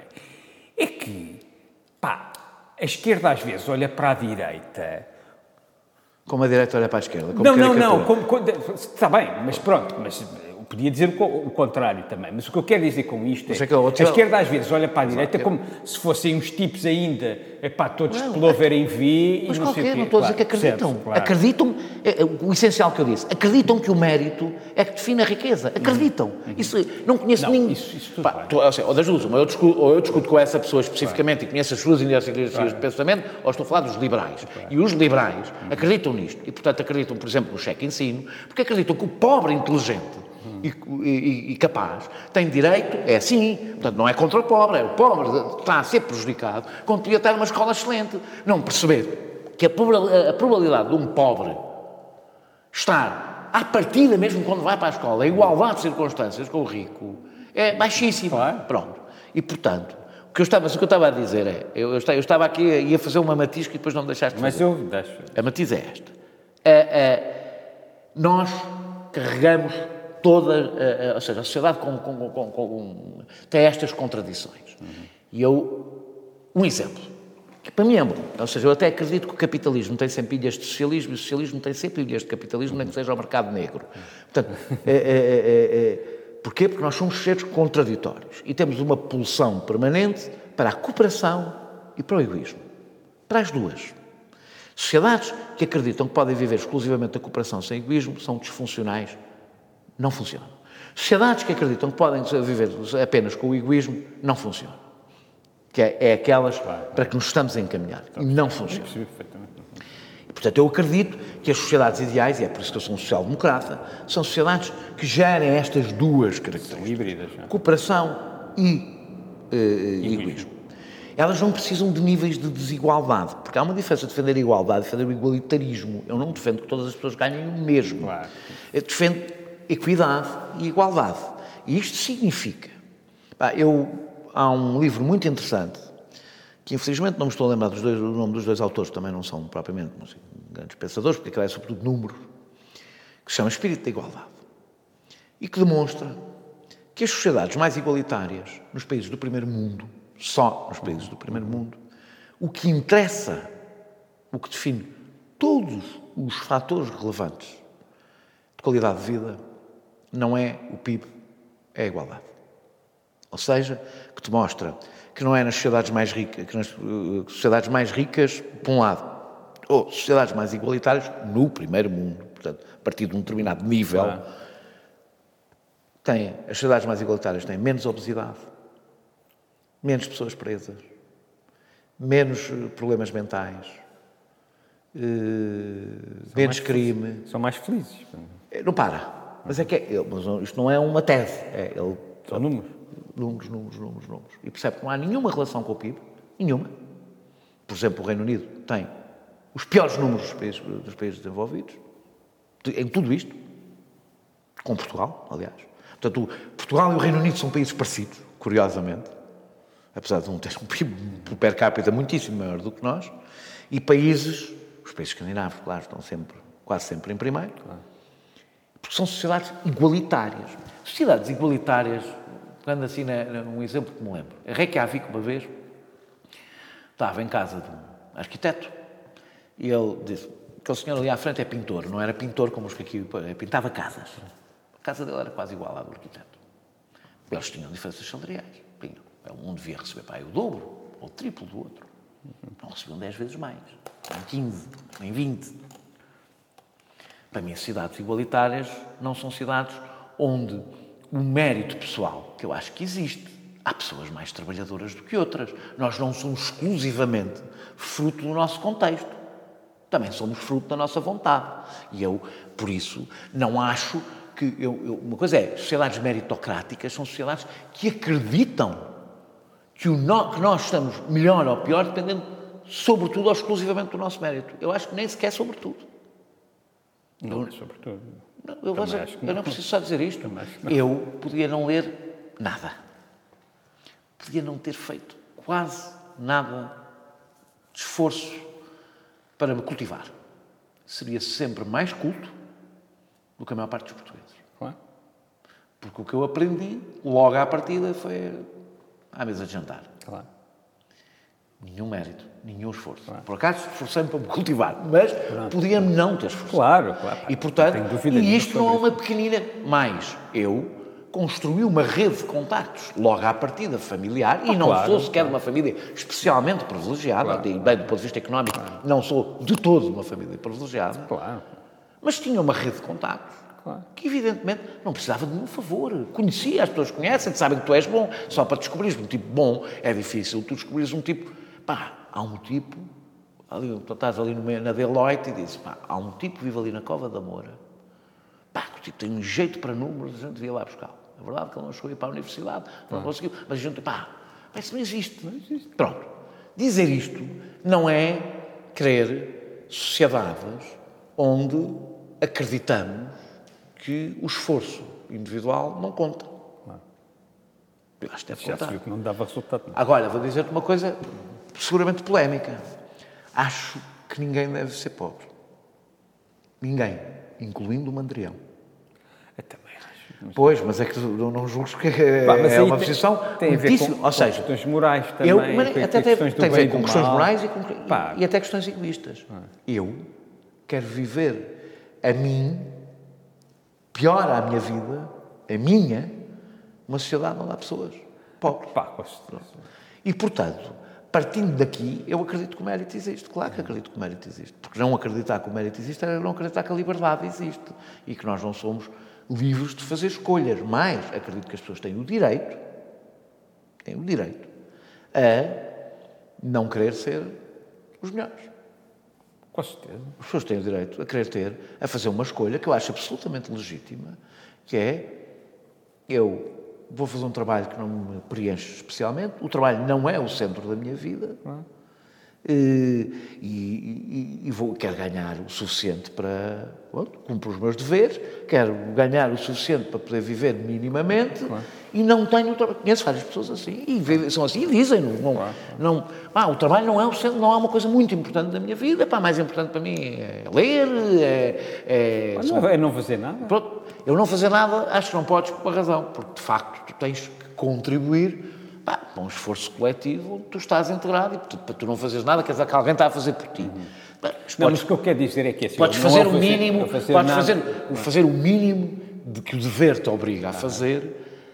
Agora, É, é, um problema é que tu estás a, instalar, tu estás a falar com um tipo. Com, isto, aliás, muitas conversas minhas são contra, contra a minha própria biografia, porque eu trabalhei sempre no privado e sou workaholic. E o problema é eu ter percebido que sou workaholic, sou, um, sou uma pessoa que se preenche. Com o trabalho, é, muito com o trabalho. Em grande parte com o meu trabalho. Uhum. E, e várias vezes olho para mim e vejo isso como um defeito. Claro. Como uma pobreza, como, uma, como qualquer coisa que não é que me enriquece, qualquer coisa que me empobrece. Ou seja, o facto, e aliás eu costumo dizer a brincar, eu não sou suficientemente interessante para não trabalhar. Isso é muito engraçado. É, para poder estar, não sou suficientemente contemplativo, não sou, não sou. Não sou. Isso é ironia, isso. Não, não, não, não, não estou a fazer ironia. Eu sei, eu sei, eu sei. Eu sem ironia, eu sei. ironia Por isso é que acho eu estou a acentuar, porque acho que é uma boa maneira de Acho que pode ser que um dia venha a ser e, venha, a, dar espaço para descobrir os meus lados mais interessantes do que o trabalho, mas não sou. O que me assusta é uma sociedade onde eu, que vejo isto como um defeito, passa a ser uma enorme qualidade. Hoje as pessoas dizem sou workaholic, estão-se a elogiar. A maior parte das pessoas, ninguém diz eu sou alcoólica, Epá, eu bebo muito, eu sou alcoólico, ninguém. As pessoas dizem eu sou workaholic e dizem, dizem mesmo. É como quando dizem que os seus filhos são sobredotados, que acham que é uma enorme qualidade, não percebendo que é uma enorme. É um problema, não é? É um problema. É, as pessoas dizem sou, sou workaholic, sabes? Eu trabalho muito. E isto passou a ser uma cultura, que é, e é uma cultura que nos foi imposta por quem tem a hegemonia cultural. E quem tem a hegemonia cultural é quem vive do nosso trabalho. E é mesmo assim. Ou seja, quem tem a hegemonia cultural, Gramsci, os senhores que falam do marxismo cultural deviam ler Gramsci com, com um pouco mais atenção, eh, explicava como as classes dominantes conseguem impor uma moral. E a moral do trabalho, que eu tenho metida até ao, à medula, é uma moral que é imposta por aqueles que querem uma sociedade totalmente viciada no trabalho. Para quê? Para que possam produzir muito. Para que as alguns... classes dominantes e os países dominantes, e as culturas dominantes. Sim, pá, que a ideia que é trabalhar, aquelas pessoas que vão trabalhar para uma empresa, onde não ganham assim tão bem, trabalham 10 horas por dia e acham que são extraordinárias. É ótimo eu trabalhar aqui 10 horas por dia para um outro tipo ficar com o meu dinheiro. E isto é uma, uma mentalidade que se instalou, onde a ideia do ócio passou a ser mal vista. Eh, a luta que demorou, que tem mais de 100 anos, 8, 8, 8. 8 horas para trabalhar, 8 horas para dormir, 8 horas para nós. Está a desaparecer com a ideia de que os 8 horas para nós são um direito que nós não temos. E eu contra mim falo porque eu tenho esta cultura totalmente entranhada e mais, não tenho a certeza sequer que não tenho orgulho dela. O que quer dizer que foi feito muito bom trabalho. Pá, acho que acabamos aqui. Acho que foi uma boa maneira, uma maneira bastante humilde também de acabar a conversa. Pá, eu gostei imenso, foi super fixe. Isto em princípio não tem edição. ah, tramado. Fica assim.